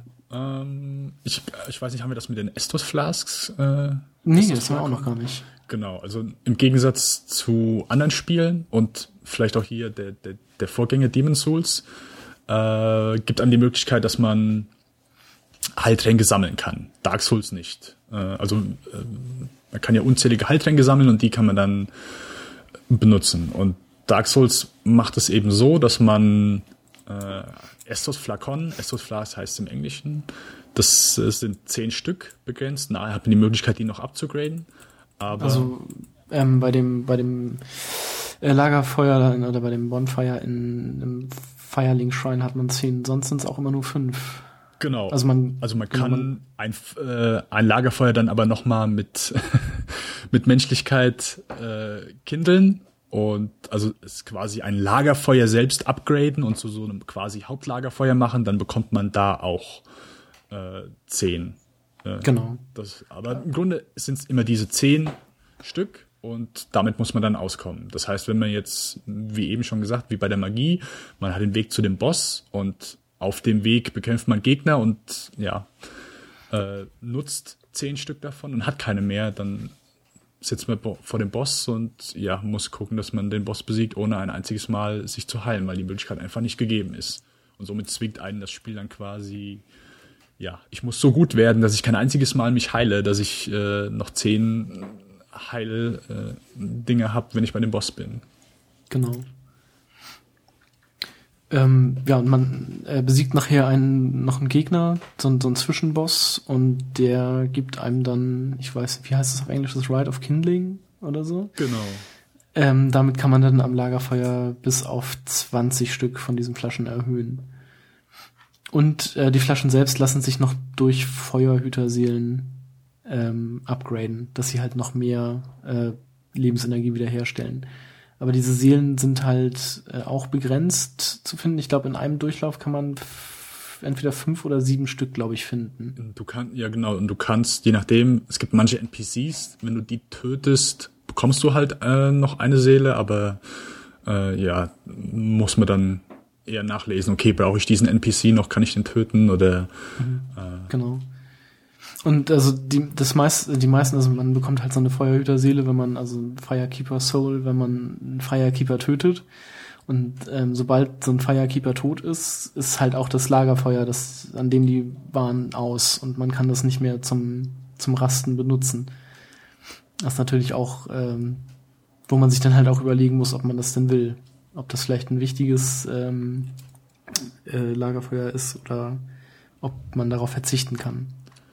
Und ich glaube auch diese, also sobald man sich heilt, es ist halt eine kleine Animation, wie er diesen quasi, wie er dieses Getränk nimmt und sich, äh, sich in den Hals kippt. Ähm, und das nimmt auch knapp ein, zwei Sekunden Zeit, wo man eben nicht angreifen kann. Und das ist dann auch immer so, so eine Taktiksache, wenn man gerade in einem Kampf ist, sei es jetzt mit dem Boff, äh, ja, Boff, äh, Boss oder einem anderen starken Gegner, dass man die Energie ist ziemlich weit unten. Man sagt sich, okay, heile ich mich jetzt, weil wenn ich jetzt heile, kann er ankommen, kann Schlag auf mich setzen und äh, ja, bin ich trotzdem tot. Und das ist dann auch immer noch mal so eine, eine Sache, die man abschätzen muss. Okay, habe ich jetzt, ich müsste mich heilen, aber kann ich mich jetzt gerade heilen oder muss ich jetzt erst noch mal äh, ein, eine kurze Zeit lang durchhalten und mich erst danach heilen? Weil es kann sehr leicht passieren, dass man gerade sich versucht zu heilen und in dem Moment bekommt man den Todesstoß verpasst. Genau. Da muss man immer ja irgendwie so ein, so ein Angriffspattern von dem von dem Gegner abwarten oder so, was man dann irgendwie weiß, okay, jetzt macht er drei Schläge, wenn ich jetzt zwei Meter nach hinten renne, dann trifft er mich nicht, dann habe ich Zeit, äh, mich zu heilen oder man muss halt, ja, warten, bis der Gegner selber irgendwie in Deckung geht oder also gerade nicht attackiert. Genau, ja, man tut äh, ungemein äh, man, man zieht einen extremen Vorteil daraus, wenn man sich so die, die Angriffspatterns von den Gegnern merkt. Und wenn man weiß, okay, er kann bis hierhin springen oder er schlägt jetzt, schlägt er ein oder zweimal zu und danach macht er erstmal nix, äh, ist eigentlich auch so eine wichtige Sache. Wobei es kann natürlich auch passieren, dass sobald man äh, so ein, die, die Flasche an den Hals setzt, sozusagen, dass die äh, Gegner ihre Chance dann sehen, so jetzt ist er hilflos und dann auf einen zustürmen. Ja. Also das kann durchaus auch passieren. Also es klingt alles sehr unfair, wenn man das Spiel jetzt nicht ähm, gespielt hat. Aber ich glaube, das, äh, das war zumindest auch so meine größte Angst, dass das Spiel einfach unfair ist. Mhm. Ähm, und das ist in meinen Augen so eine unfaire äh, Beschreibung von dem Spiel. Das Spiel ist schwer und ähm, gibt einem mit Sicherheit äh, nicht so viele Informationen und Chancen wie andere Spiele, aber ich würde das Spiel nicht unfair nennen. Nee, eigentlich nicht. Also wenn, wenn man stirbt, ist es halt, weil man selber nicht gut genug ist oder zu, zu unvorsichtig war. Also man, man kann das Spiel halt zu jedem Zeitpunkt irgendwie meistern. Ohne Probleme, sag ich jetzt mal so, aber wenn man dann tatsächlich mal stirbt, dann irgendwie vielleicht, weil man zu, zu unaufmerksam war oder einfach zu viel wollte. Ja. Das ist auch das so eine Message, die ich von dir mitgenommen habe, Carsten, als mhm. du mir mal erzählt hast, dass du mittlerweile Dark Souls zur Entspannung spielst, um nebenbei Podcasts zu hören. Also genau. unfair würde ich dann Spiel auch nicht be beschreiben wollen, ja. Ja, also das hat man zum Beispiel, also bei, bei einigen Bosskämpfen, wenn man dann sieht, okay, das sind jetzt noch zwei Schläge vielleicht, die der Boss braucht, dann ist er besiegt. Und dann läuft man auf den Boss zu und will ihm halt diese zwei Schläge verpassen. Ähm, und bei einem Boss, bei dem man vielleicht lieber nur einen Schlag setzt und dann lieber wieder in Sicherheit geht, ist das halt, kann das halt auch tödlich sein. Und dann denkt man sich so kurz vorm Ende, scheiße, das waren jetzt zwei Schläge, das habe ich jetzt aber verkackt und in, beim vor dem zweiten Schlag hat er mich halt platt gemacht. Dann weiß man beim nächsten Mal lieber nur diesen Einschlag setzen und lieber noch eine halbe Minute länger diesen Bosskampf ertragen, als äh, den ganzen Weg zum Bosskampf und den Kampf dann selber nochmal machen. Das ist halt auch so was, was man lernen muss.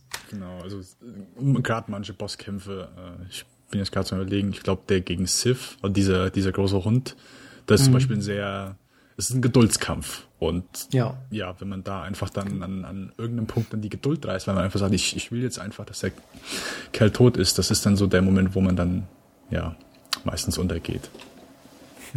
Also es, das Spiel trainiert einen quasi so ein bisschen äh, die Disziplin, Geduld zu haben und äh, quasi auf seine Chance zu warten. Und also genau. für, für ungeduldige Leute vielleicht eine, eine schöne Übungsaktion. Das ist natürlich auch ab und zu mal wirklich äh, schwer, wenn man dann irgendwie zum fünften Mal bei dem Gegner ist und echt schon, ich sag mal, keinen Bock mehr hat und den wirklich einfach äh, töten will. Aber dann, man muss halt ruhig bleiben und äh, besonnen angreifen und verteidigen, weil sonst äh, kommt man ein sechstes und ein siebtes Mal wieder und schafft ihn dann immer noch nicht. Ja. Wollt ihr denn jetzt noch zu den äh, Gebieten kommen? Oder ich frage mal so, wie viele unterschiedliche Szenarien bekomme ich dann eigentlich so zu sehen, wenn ich durch Dark Souls spiele? Gibt es da so unterschiedliche Welten? Du hattest gesagt, es gibt da eine Sumpfwelt. Gibt es auch irgendwie eine Schneewelt oder Feuer habe ich schon da gehört. Gibt es da irgendwie eine Wüste? Ähm, Wüste gibt's nicht. Also es sind es sind sehr viele Welten. Es sind äh, die gehen eigentlich alle. Ich habe mir überlegt, die gehen eigentlich alle fließend ineinander über. Also wenn ja, man jetzt genau. kein Feuer benutzt, kann man quasi vom einen Ende ins andere laufen, ohne dass man eine Ladesequenz hat. Ja, würde ich glauben. Genau. Ähm, ja, also es, äh, jedes Level hat so seine gewissen Eigenschaften. Wie, äh, also Bleitown, diese, diese Sumpfstadt, das ist einfach ein Ort, wo man, wo keiner gerne viel Zeit verbringt. Das ist ein sehr großer Teil eben der, ja, so ungefähr zu Knie hoch äh, unter Wasser oder Sumpfwasser steht und man kann sich dadurch schlecht bewegen. Es ist alles sehr dunkel und Genau, man wird sofort vergiftet, wenn man da in dieses Wasser geht.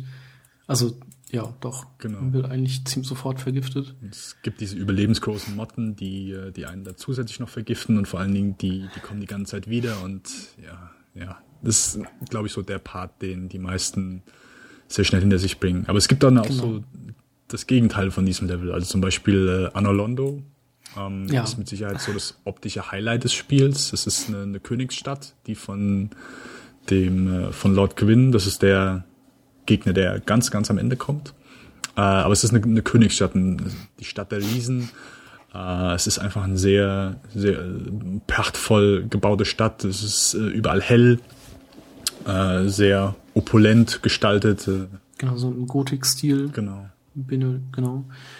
Und ähm, was ich auch sehr faszinierend finde, sobald man in, in dem Feuerwand oder Firelink Shrine ankommt, kann man ja auch schon die ähm, die die Mauern von Anno Londo sehen. So weit im Hintergrund auf so einem riesigen Berg sozusagen sieht man so eine riesige Mauer und äh, man kommt dann tatsächlich irgendwann mal hin. Also das, was man ganz am Anfang gesehen hat, das das da läuft man halt später mal durch, was auch sehr sehr cool ist. Genau. Bei äh, New London Ruins ist es, glaube ich, dann, wenn du auch da, also es ist halt quasi so das Gegenteil von Alolondo. Es ist äh, unten im Keller. Äh, es, äh, du hast halt einfach die Möglichkeit, dann da zu sehen, wo du halt vorher warst. Und es ist halt sehr dunkel unten, du siehst oben nur so ein bisschen Licht.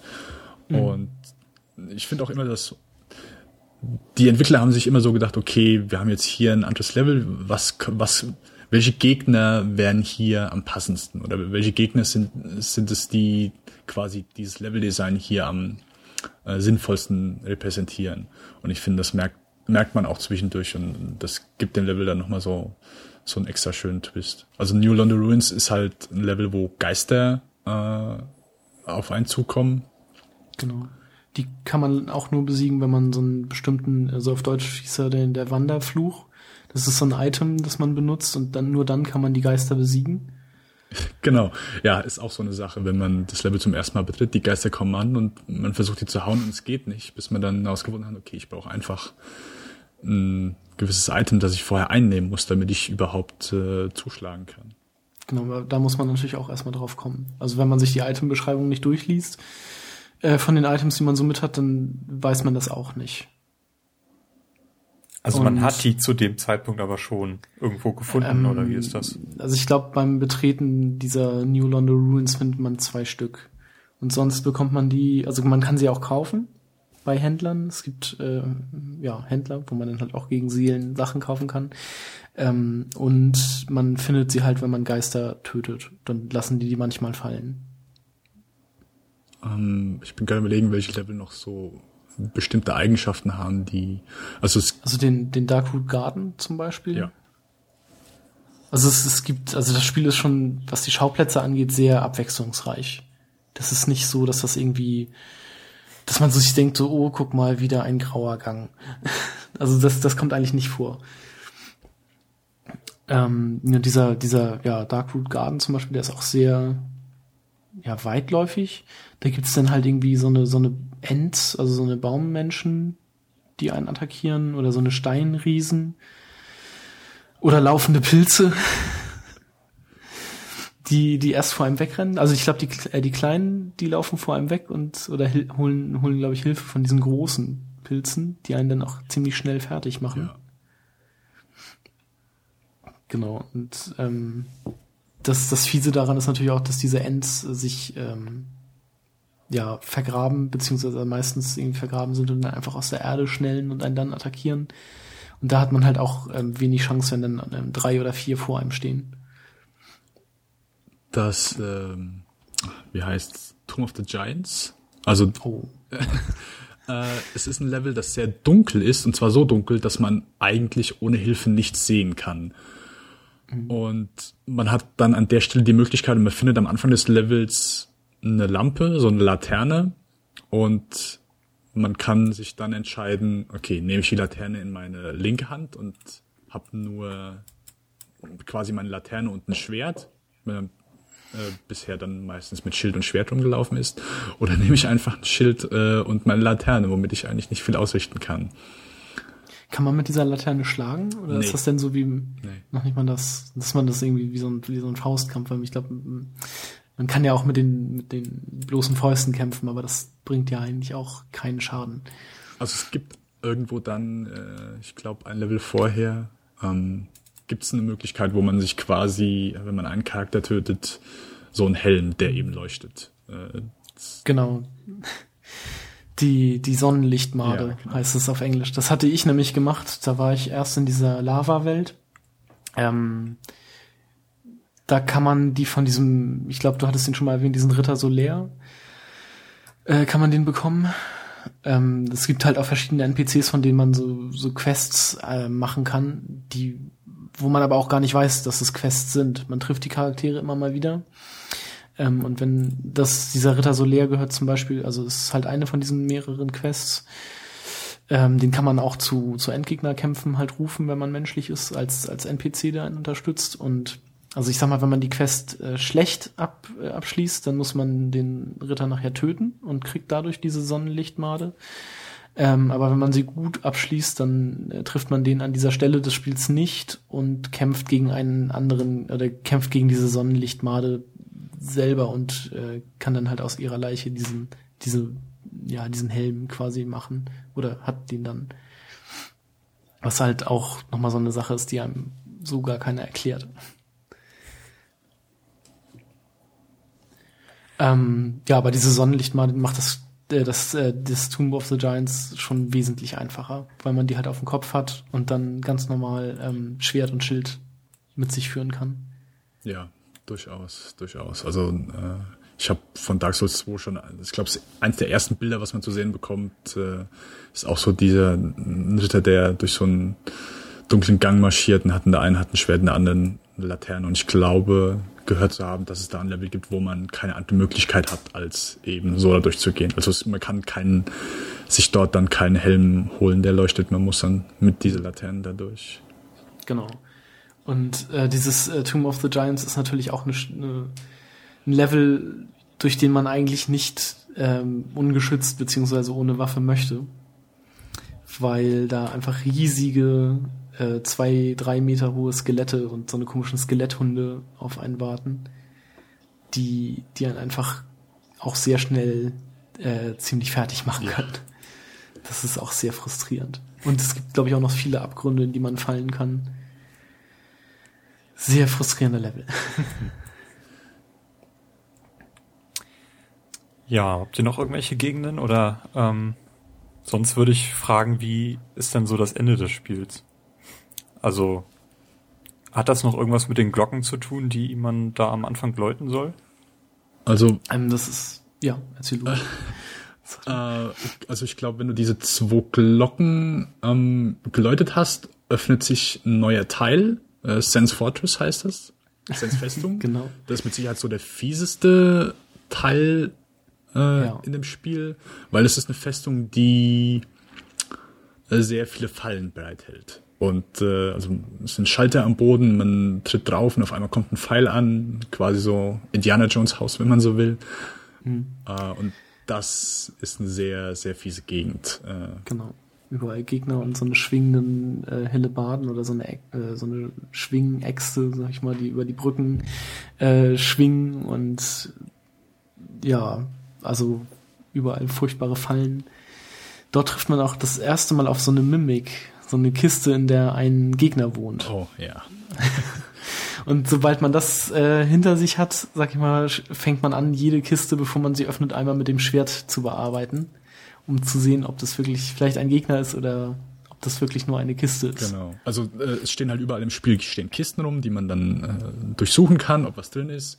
Und bis man dann in Sense Fortress unten im Keller auf eine Kiste trifft, die man will sie halt ganz normal öffnen und plötzlich kommen Armer aus dieser Kiste raus, der die Öffnung von dieser Kiste öffnet sich so einen riesigen Mund, es kommen Beine heraus und es ist einfach ein riesiges Monster, das äh, dann plötzlich vor einem steht und die sind sehr, sehr, sehr stark. Also ja. man ist erstmal wahrscheinlich sehr überrascht, dass äh, wie viel die aushalten können und ja, die können einen dann sehr einfach kaputt machen. Aber genau. genau, danach ist man dann sehr vorsichtig, man haut auf jede Kiste drauf und ich glaube, es gibt sogar einen Weg, wie du es äh, wie du es optisch erkennen kannst. Ja, die, diese Kette. die atmen. Naja, also die, die atmen auch so ein bisschen. Also die, die Klappe der Kiste, die öffnet sich so ganz, ganz leicht. Also man muss da wirklich so ein paar Sekunden vorstehen und dann, dann sieht man das so ein bisschen, oh. dass sich dieser Mund so ein bisschen öffnet. Habe ich noch nie gesehen, muss ich mal drauf achten. Nee, ich habe nur gesehen, dass diese, ich glaube, wenn es kein Mimik ist, ist, ist rechts, rechts von der Kiste ist ja so eine Kette, dass die dann nach hinten zeigt und sobald es einer ist, ist, glaube ich, diese Kette nach vorne gerichtet. Aha. Da muss ich auch nochmal drauf achten. Das wäre mir nämlich neu. Aber ja, ich gehe trotzdem immer auf Nummer sicher und schlage einmal ein Schwert drauf. Genau. Also so oft trifft man diese Mimics auch nicht, aber es, es, kommt halt immer mal wieder vor. Und dann ist man halt auf der sicheren Seite. In dieser Bibliothek, äh, wie heißt's? Duke's Archive. Ja, die Duke's Genau, genau. Da, da sind, glaube ich, so die meisten dann vorhanden. In, in Anno Londo generell trifft man ziemlich viele. Also auch auf dem Weg zu den, äh, zu dem Boss, der da ist. Genau. Also Ornstein Smoke. Ah, genau, das war noch eine Sache, die bei Anolondo, also auch so, so schön die Stadt ist und so, äh, ich sag mal, weitreichend, aber Anolondo hat so die Stellen im Spiel, wo man Gegner bekämpft auf einem sehr, sehr, sehr dünnen äh, Steg. Also man kann sich nicht weit nach links oder rechts bewegen, weil sonst fällt man runter. Und es ist nicht so wie bei Assassin's Creed, dass man halt quasi auf diesem Balken festmontiert ist, äh, so, sobald man irgendwie einen falschen Schritt macht oder einmal zu viel äh, draufhaut, weil mit jedem, mit jeder Attacke geht man auch einfach einen Schritt nach vorne, fliegt man runter. Und äh, da gibt's eine sehr frustrierende ja, Stelle. Die mit, äh, mit den zwei schwarzen Rittern, die die Pfeile schießen und dann. Genau. genau ja, also es oh. ist mit Sicherheit eine der fiesesten Stellen im ganzen Spiel. Ja. Genau. Ähm, ja, und der Endgegner in, in äh, Arno Londo ist natürlich auch ziemlich fies, weil es gleich zwei Gegner sind. Also Executioner Ornstein. Nee, Ex der, der, der Smoke ist, glaube ich, der Executioner. Genau. Dragonslayer Ornstein und Executioner Smoke. Es ist halt ein schneller, wendiger, ja, Drachentöter ähm, mit einem Speer und ein ziemlich ja, großer, starker, behäbiger ähm, Typ mit einem riesigen Hammer. Und die muss man dann halt zur gleichen Zeit bekämpfen. Und wenn man das allein, wenn man das alleine macht, ist das halt echt, echt hart. Ja. Also, und da ist es halt immer ganz hilfreich, wenn man dann ähm, irgendwie sich einen Helfer beschwört. Da muss ich auch gestehen, den habe ich, äh, den habe ich so nicht, äh, nicht allein gepackt. Also da habe ich mir, äh, habe ich einen beschworen und äh, ich habe noch einen zweiten beschworen. Das hat dann irgendwie nicht geklappt, aber sobald der Bosskampf angefangen hat, war auf einmal dann doch noch ein zweiter da. Und okay. dann war es äh, war es kein Problem. Aber ja, da. Also ich, ich weiß, im New Game Plus habe ich ihn alleine gemacht. Da war ich dann halt auch schon so ein bisschen äh, overpowered, sag ich mal. Da war es dann halt nicht mehr ganz so schwer, weil ähm, da war das dann auch so. Ich glaube, das mit dem Beschwören liegt immer auch immer noch so, er ist immer noch so ein bisschen levelabhängig, wenn man dann nämlich ähm, 10 Level plus oder minus, glaube ich, hat in dem Bereich, ähm, kann man dann halt keine äh, Leute mehr beschwören. Also das heißt, wenn du Level 100 bist und vor einem Boss legen nur Leute mit Level 40 oder so ihren, ihren Summon Sign, dann kannst du die, glaube ich, nicht mehr rufen. Genau. Oder dann siehst du deren Zeichen nicht. Genau, also muss mindestens Level 90 oder 100, äh, 110 sein. Ja, genau. Ich weiß nicht, ob das 10 oder 15 Level waren, aber irgendwie glaub, so der 10 Prozent stimmt schon. Das ist mal. Oder 10%, genau, ja. und äh, natürlich, jemand muss so sein, sein Zeichen überhaupt dahinsetzen, weil es gibt Gegenden, genau. wo das keiner tut. Und Anolondo ist so die, äh, ich glaube, so die Stelle, wo die meisten äh, Invasions machen. Äh, und ja. da findet man eigentlich immer, immer Zeichen. Genau, das ist ganz praktisch. Also ich bin gerade mit meinem zweiten Charakter äh, bei den Four Kings, wie ich finde, so mit der ja, schwerste, beziehungsweise zweitschwerste vielleicht nach Ornstein. So das unterschreibe ich mal. Endgegner. Ähm, und da findet man halt auch überhaupt keine, keine Summon Signs. Ich glaube, da kann man noch nicht mal NPCs beschwören. Nee. Also, beziehungsweise ich habe noch nicht keine gefunden. Und äh, das, das Besondere bei den Four Kings ist halt, die sind zum einen ziemlich stark. Also man kämpft eigentlich auch immer nur gegen einen zur Zeit, aber wenn man zu lange braucht, um den zu besiegen, ähm, taucht halt ein zweiter auf. Und wenn man da dann zu lange braucht, dann noch der dritte und der vierte. Und das kann halt ganz gut passieren, wenn man zu schwach ist oder so, dass man dann wirklich gegen vier Gegner gleichzeitig kämpfen muss. Und das ist äh, einfach unmöglich. Also wenn, also, ja, wenn der vierte da ist, würde ich schon fast sagen, ist es unpackbar. Mhm. Also es ist auch, glaube ich, so der Kampf gewesen, wo ich das Spiel, muss ich gestehen, zum ersten Mal zur Seite gelegt habe. Weil ich habe es an einem Tag mit Sicherheit 15 Mal probiert und irgendwann ist es dann, gesagt, nee, komm, jetzt heute ist gut, ich, äh, ich kann nicht mehr. Und habe dann zwei Wochen gewartet und habe es dann nochmal probiert und selbst dann habe ich, glaube ich, erst beim sechsten oder siebten Mal ja. geschafft. Also das ist echt, also ja, mit der schwerste Kampf, wenn man den alleine macht. Ähm, ja. Wie fandst du das, äh, das Bed of Chaos? Ähm, wo wir gerade bei, bei schweren Endgegnern sind. Da man also da habe ich auch, äh, muss ich gestehen, nachgelesen, wie ich, äh, wie ich das Vieh besiege. Beziehungsweise ich habe ein Video gesehen von, äh, von dem Northern Lion. Und ich sag mal so, es ist schon dankbar in der Hinsicht, dass der, der Fortschritt halt immer gespeichert wird. Und von daher genau. würde ich sagen, ist es okay. Es ist halt nicht schwer, es ist einfach, es ist mehr nervig, da du halt. Das ist wahrscheinlich. Also wirklich so ein. Hm? Ja, weil du einfach wahrscheinlich mehr Anläufe brauchst und dann einfach immer wieder. Es ist einfach das Nervige, dass man immer wieder dahin gehen muss. Okay, wieder tot, wieder dahin und ja, diese Hände, die schmeißen einen doch dann gerne mal runter. Ja. Das, das ist halt echt so ein, so ein Trial and Error Boss. Wenn du weißt, was der macht, wann der das macht und wo, denn, also da bricht auch der Boden weg. Ähm, wenn du weißt, wo das passiert, dann kannst du da einfach so durchlaufen, aber das findest du halt auch erst beim, weiß nicht, fünften, sechsten, siebten Mal raus. Und der eigentliche Endgegner ist dann ja auch einfach mit einem Schlag tot. Ja, da kommt es dann auch einfach kein bisschen darauf an, wie gut du mit dem Kampfsystem umgehen kannst, sondern einfach nur, ja, wie gut du ausweichen kannst. Nichts anderes. Ja. Also das ist so eine, so eine Ausnahme in dem ganzen Spiel. Aber ich glaube, der Rest ist einfach wirklich, hängt von deinem Gelingen und deinem Können ab. Ja. Ähm, ja, und der letzte Endgegner, also Gwyn, the Lord of äh, Cinder oder Sunler, wie ja, heißt der? Cinder, genau. Cinder. Ähm, der ist eigentlich relativ einfach, fand ich. Also der, der zieht einem mit seinem Schwert zwar auch immer Energie ab, egal ob man blockt oder nicht. Aber so generell den Kampf fand ich eigentlich recht einfach. Also ich habe am Anfang wirklich mal eine Schwierigkeit damit gehabt und dann habe ich mir äh, ein Video angeguckt, wie halt andere den besiegt haben.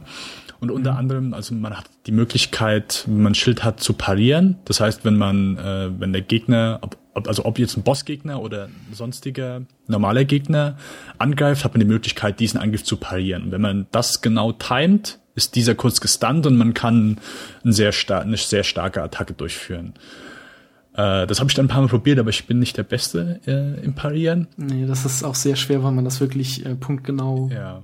äh, machen muss. Und äh, das hat dann auch nicht geklappt, bis ich dann, also es gibt in, man bekämpft ihn in so einer kleinen Höhle und da drin gibt's so eine kleine Erhöhung. Und mit dieser Erhöhung, dass ich, dass ich da immer so ein bisschen unter ihm stehen konnte und habe ihn quasi um diesen Hügel herum dann bekämpft. Das hat dann geklappt. Mhm. Aber vorher, muss ich gestehen, hatte ich auch so ein bisschen meine Schwierigkeiten. Also das war halt auch so eine Sache, die ich noch gar nicht wusste, wie ich den besiegen soll, weil ich den vorher auch noch gar nicht gesehen hatte.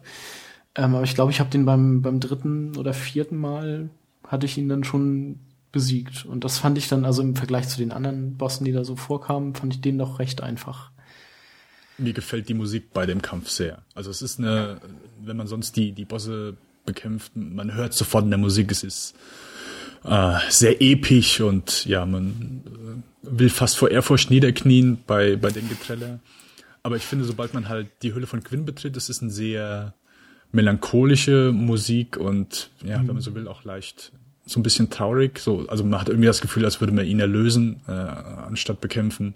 Und das hat ja. mir sehr zugesagt und fand ich auch so für das Ende des, des Spiels sehr passend. Genau, und ich glaube auch nur während den, der Boss, äh, den Bosskämpfen gibt's Musik überhaupt. Also sonst ist das Spiel ja sehr, sehr ruhig und lebt von der, von der Atmosphäre an sich, also von den Gegnergeräuschen oder von seinen eigenen äh, also man hört meistens irgendwie nur äh, Rüstungsklappern und, und Schwert gegen Schild und sowas. Also wenig Musik Musikuntermalung. Genau. Und das unterstreicht dann, glaube ich, nochmal so das Gefühl, dass man wirklich hier alleine unterwegs ist. Äh, wenn man nichts tut, man hört nichts, keine Musik, kein Nichts und ja, völlig auf sich allein gestellt. Genau, ab und zu mal nochmal so ein Gegner grunzen. dass man dann auch weiß, dass da noch was kommt. Dann habt ihr die Prinzessin befreit und es gibt Torte. Schön wär's. Ähm, nee, zum Ende. Man hat am Ende irgendwie nur zwei Möglichkeiten. Also das, das Spiel zeigt einem ja auch, oder es gibt während des gesamten Spiels eigentlich keine großen Entscheidungen, die man treffen kann. Man läuft da ziemlich linear durch und am Ende hat man äh, zwei Möglichkeiten. Entweder opfert man sich der letzten, der letzten Flamme sozusagen, also dem letzten Lagerfeuer und ähm, tritt quasi Gwyn's äh, Nachfolge an, glaube ich, ist das. Oder man geht halt von diesem Feuer weg und ähm, ich glaube, es wird beschrieben dann, dass das äh, The Age of Darkness begins oder The Age of the Dark begins dann. Genau, es gibt quasi ein das fieses Ende und ein noch fieseres Ende. genau, aber auch dazu wird einem halt äh, im Spiel selbst nichts weiter zugesagt. Also man bekommt da irgendwie keine großartigen Erklärungen zu. Ist das denn jetzt so, dass in Dark Souls 2 irgendwie das Ende von dem ersten Teil aufgegriffen wird? Wird irgendwie auch der Spielstand übernommen, die Entscheidung, die ihr da getroffen habt? Wisst ihr dazu was? Nee, ich glaube nicht, dass zu einem ganz anderen oder einer ganz anderen Welt spielt. Also vielleicht, also ich bin mir sicher, dass es bestimmt irgendwelche Referenzen zu Dark Souls 1 gibt in Dark Souls 2, aber ich hab's, oder wir haben es ja jetzt beide noch nicht gespielt. Und deshalb, ja, lassen wir uns da mal überraschen.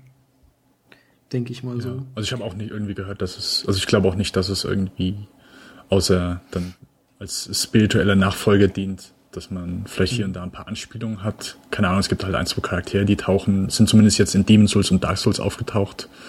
Genau, dieser Patches. Genau. War, war der eigentlich in Demon Souls auch schon so ein, so ein Arschloch? Ja, er hat einen auch dann schon in so eine Höhle geschmissen, wo dann ein anderer äh, NPC auf einen gewartet hat. okay. Willst du uns noch ein paar Unterschiede zwischen den beiden Spielen aufzeigen, zwischen Demon's Souls und Dark Souls, da du das ja gespielt hast, ja, Dennis? Kann ich gerne machen. Ähm, also mhm. Demon's Souls ist keine frei begehbare Welt. Man äh, fängt an, das Tutorial, und am Ende von diesem Tutorial stirbt man. Und man bekommt dann quasi gesagt, dass es die Aufgabe von einem ist, dass man halt wieder lebendig werden muss. Und man landet dann in einem sogenannten Nexus, wo keine Gegner sind, nur NPCs. Äh, dort sind dann, dann ist eine riesige Treppe und da sind fünf Gemälde und man kann erst nur in das erste Gemälde quasi eintauchen, also so wie bei äh, Super Mario 64. und sobald man dort dann den ersten Gegner besiegt hat, öffnen, äh, man muss dann noch eine Kleinigkeit machen und dann öffnen sich auch die anderen Gemälde und dann hat man quasi die Möglichkeit, jedes Gemälde zu betreten und jedes Gemälde steht halt für für eine Spielwelt. Äh, und in dieser Welt hat man dann drei, vier Bosse, die man äh, nach und nach besiegen muss und er kann. Und ja, bei jedem, bei jedem Boss gibt's dann, also da gab's kein Lagerfeuer, da gab's dann sogenannte Arc Stones, die dann eben an jeder Stelle platziert werden, wo man Boss besiegt hat. Und ja, also es ist keine frei begehbare Welt, es ist mehr dann ja diese, diese fünf frei, frei wählbare Welten. Äh, wie eben schon gesagt, es gibt die Möglichkeit, dass man hier Heiltränke sammeln kann. Also man hat nicht nur diese zehn Stück.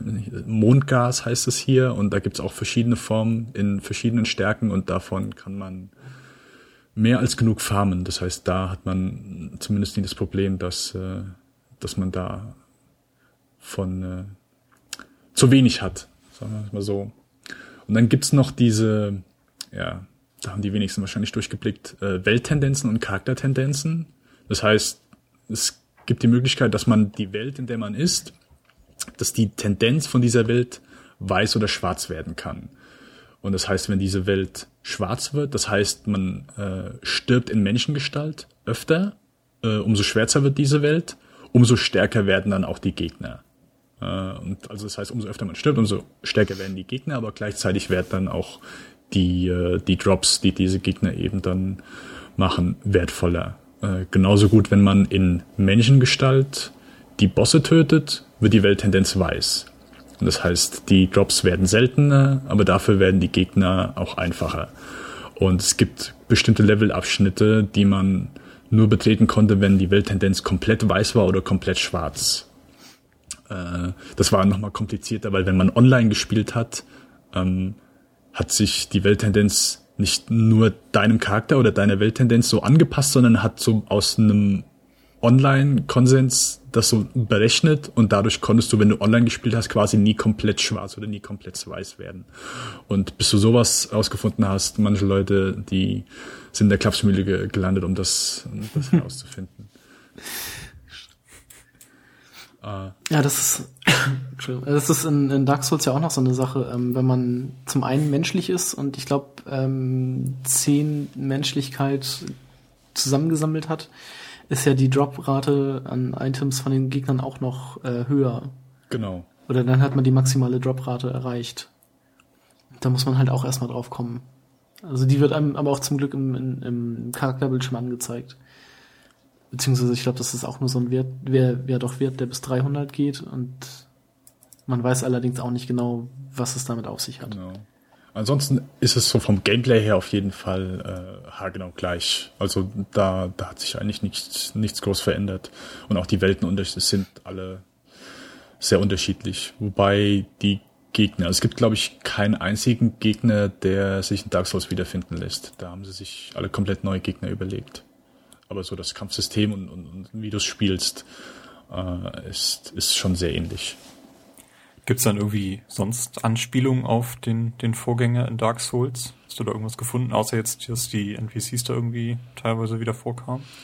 Mm, nee, also es ist äh, die die also es sind auch noch nicht mal viele NPCs, es sind dann ein, zwei, die man die man wieder trifft und und selbst die stellen sich teilweise dann manchmal nicht mit Namen vor. Das heißt nur, wenn man wirklich weiß, wer gerade vor einem steht, dass man die Verbindung dann herstellen kann.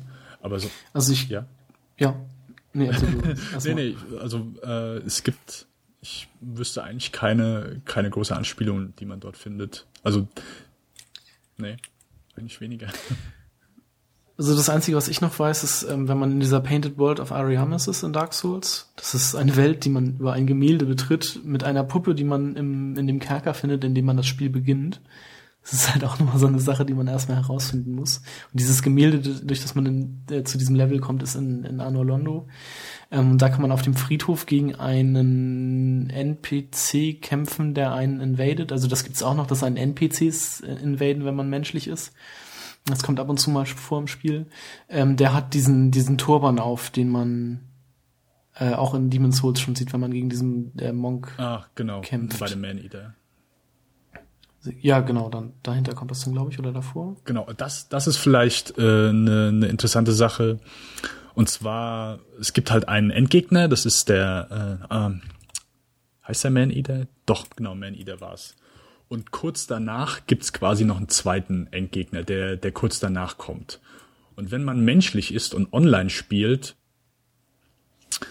kann es sein, dass man, wenn man gegen diesen Mönch kämpft, dass das jemand anderes ist, der auch gerade online spielt. Äh, das heißt, wenn du äh, den besiegt hast, diesen Mönch, äh, hast du das Level eben äh, geschafft und du kannst dann, wenn du in diesem Abschnitt, wo du eben die beiden Endgegner schon besiegt hast, kannst du genauso äh, gesammelt werden. Das heißt, du spielst, bist menschlich und plötzlich wirst du hochgezogen und auf einmal wirst du in diesen Mönch katapultiert, weil gerade jemand online gegen den Mönch kämpft. Und genau, du wirst also quasi vom Endgegner gesammelt. Ja, also allein du, dir wird quasi die Möglichkeit gegeben, dass du die Form eines Endgegners in einem Spiel gegen jemand anderen, der gerade diesen Bereich spielt, äh, übernehmen kannst. Wo du aber auch keine äh, Entscheidung, Entscheidungsfreiheit drüber hast. Also es passiert dann einfach. Aber auch ein ganz cooles Spielprinzip, wie ich finde. Das hätten sie in, in Dark Souls eigentlich auch nochmal umsetzen ja, können. Das hätte ich mir auch gerne gewünscht. Ja, und sonst weitere Verbindungen? Ähm, Gab es nicht in Demon's Souls auch schon diesen Paladin Leroy? Ähm, ich muss ganz ehrlich gestehen, mit Namen bin ich bei Demon's Souls ganz schlecht. Okay. Ja, also ich, das könnte sein, dass es den auch noch in beiden Spielen gab. Also in, in Dark Souls gibt es den auf jeden Fall, wenn man, ähm, man kann ihn zum einen beschwören, kurz vor irgendeinem Zwischengegner, meine ich. Und ähm, er greift einen noch an, kurz bevor man zum, also wenn man durch das Tomb of Giants ist oder kurz bevor man äh, in das Tomb of Giants kommt. Ich glaube, wenn man da raus ist, dann greift er einen an, wenn man menschlich ist. Da bekommt man dann auch seine, seine Waffe und seine Rüstung. Ja. Und die. Und es kann sein, dass es den auch in Demon's Souls gibt, aber das weiß ich jetzt auch nicht hundertprozentig. Aber sonst größere Verbindungen wüsste ich eigentlich auch nicht. Ist aber so, die, die Spiele, also äh, nehmen nicht große Faszination da drin, dass sie, dass sie irgendwie Anspielungen auf, auf ihren Vorgänger oder so machen.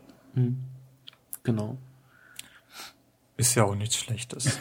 ähm, ich habe eine Frage und zwar, habt ihr irgendwie oder was sind eure Magic Moments, die ihr aus Dark, die ihr in Dark Souls erlebt habt? Habt ihr, fällt euch da spontan irgendwas ein, was euch äh, geprägt hat?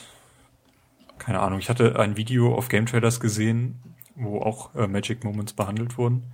Und da hat jemand Dark Souls 2 was, glaube ich, vorgestellt. Der ist auf einen Spieler getroffen, äh, der irgendwie mit ihm da zusammenspielen wollte und der hat sich vor ihm ausgezogen. Das war Dark Souls 1 vor dem Gargoyle. Oder war, äh, kann auch Dark Souls 1 gewesen sein, genau. genau. Und wollte ihm so vermitteln, äh, dass er, er sich auch ausziehen soll, damit sie dann zusammen nackt dann irgendwie durch dieses, dieses Level irgendeinen Boss besiegen oder was auch immer. Genau. Und ja, also das überhaupt ohne, die haben halt nicht kommuniziert, sondern er hat ihm halt versucht klarzumachen, ich lege jetzt hier alle meine Rüstungsgegenstände mhm. ab, mach du das doch auch.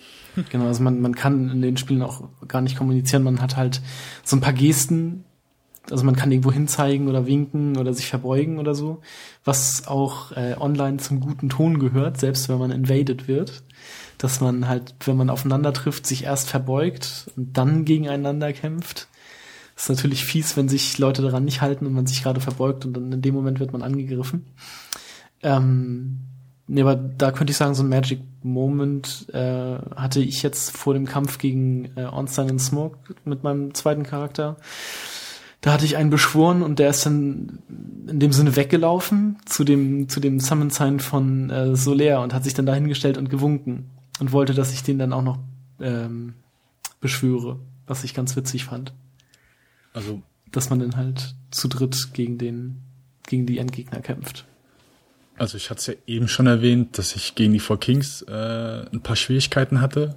Und als ich da mit dem Kampf durch war, war mit Sicherheit einer meiner Magic Moments, denn also das ist so eine Sache, die ich halt immer den meisten Leuten erzähle, um das Spiel, um das anderen Leuten schmackhaft zu machen, die es nicht kennen. Denn ich finde, also es ist ja bei Filmen so, dass wir gucken Komödien, wir gucken Horrorfilme, um ein bestimmtes Gefühl zu bekommen. Wir wollen lachen, wir wollen uns fürchten. Ähm, da bestimmen wir so das, das Genre nach. Und ich finde bei Videospielen, die haben so die einzigartige Möglichkeit, uns das Gefühl von Stolz zu geben. Also äh, egal welchen Film wir gucken, in seltenen Fällen können wir, können, empfinden wir Stolz. Und ich finde, dass das so eine einzigartige Möglichkeit ist, die uns Videospiele geben. Also äh, man guckt, man, man spielt ein Spiel durch, man guckt sich einen Abspann an und sagt so, ach, jetzt habe ich was geschafft. Und ich finde, Dark Souls ist so dass das der Primus unter, unter den Spielen, die einem dieses Gefühl äh, tausendfach zurückgeben. Also quasi mhm. so das Gefühl, harte Arbeit wird belohnt.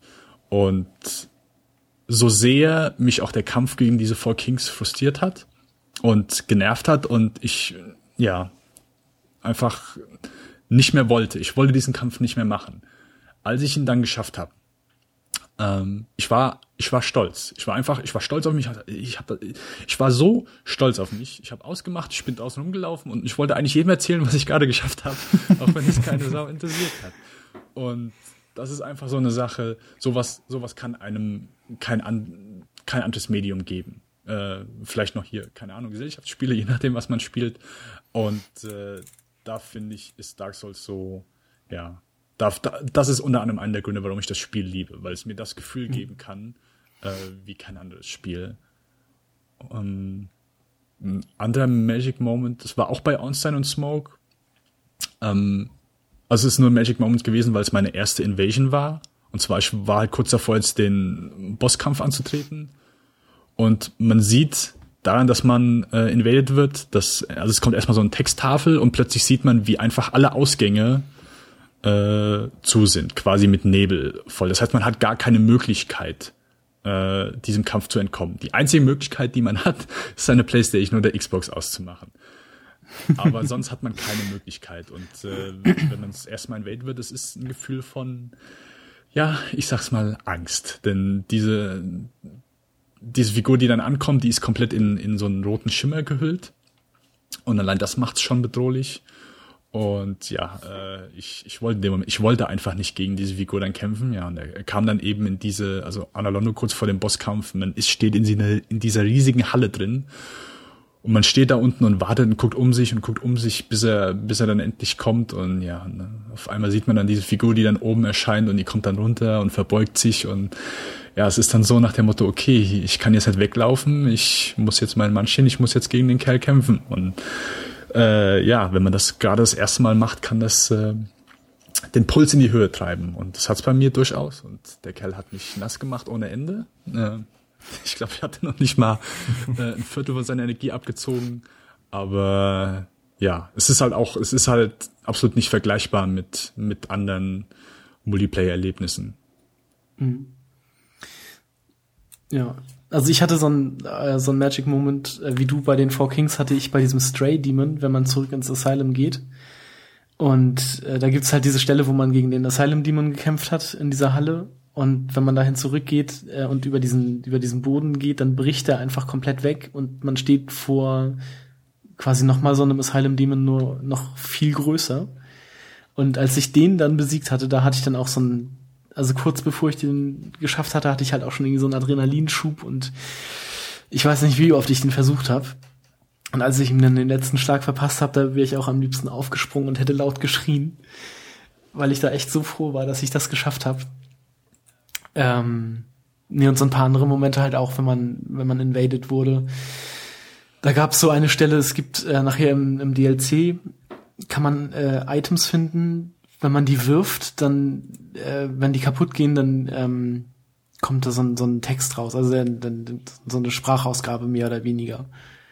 Die kann man dann werfen und dann kommt da so ein I'm sorry oder sowas. Und ich glaube, es gibt auch so ein Gelächter.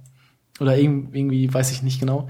Auf jeden Fall hatte ich, äh, wurde ich invaded in Anno Londo auf diesem, da gibt's so eine Art Fahrstuhl, nenne ich das mal. Das ist so ein großes äh, Teil in der Mitte, das ist so eine Brücke, die man hoch und runter fahren kann. Ähm, auf jeden Fall kam dann da der Gegner und ich, wir haben uns dann auch beide verbeugt und ich habe äh, den ersten Treffer gelandet und ihm einen Energiepunkt abgezogen. Und dann hat er irgendwie so ein, ähm, ja, einen dieser, dieser Gegenstände da geworfen. Ich weiß nicht, was er gesagt hatte, aber auf jeden Fall hat er dann einfach äh, sich aus dem Kampf zurückgezogen, weil er gesehen hat, so, ich bin auch kein Gegner für ihn. Und dann ist er einfach verschwunden, was ich dann halt auch nett fand, sag ich mal so weil der hätte mich bestimmt auch mit einem Schlag einfach platt machen können. Aber er ist dann auch einfach, ja, gegangen.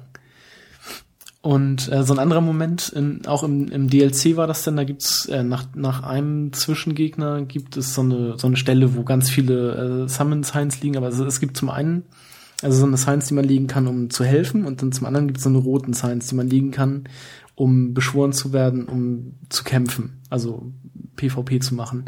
Und da liegen halt echt ganz viele von diesen Signs rum. Ähm, und dann habe ich einen beschworen und wurde aber im selben Moment invaded. Und also dieser, der Beschworene war zuerst da.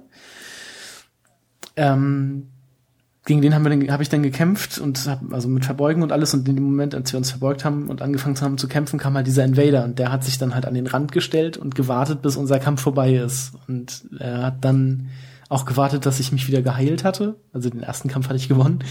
Hatte dann gewartet, dass ich mich geheilt hatte und dann haben wir uns in dem Fall wieder verbeugt und haben dann nochmal gekämpft. Also habe ich dann gegen den anderen Invader gekämpft, habe den Kampf dann aber leider verloren. Aber das fand ich halt auch nett, sag ich mal so, weil der hätte ja auch einfach kommen können.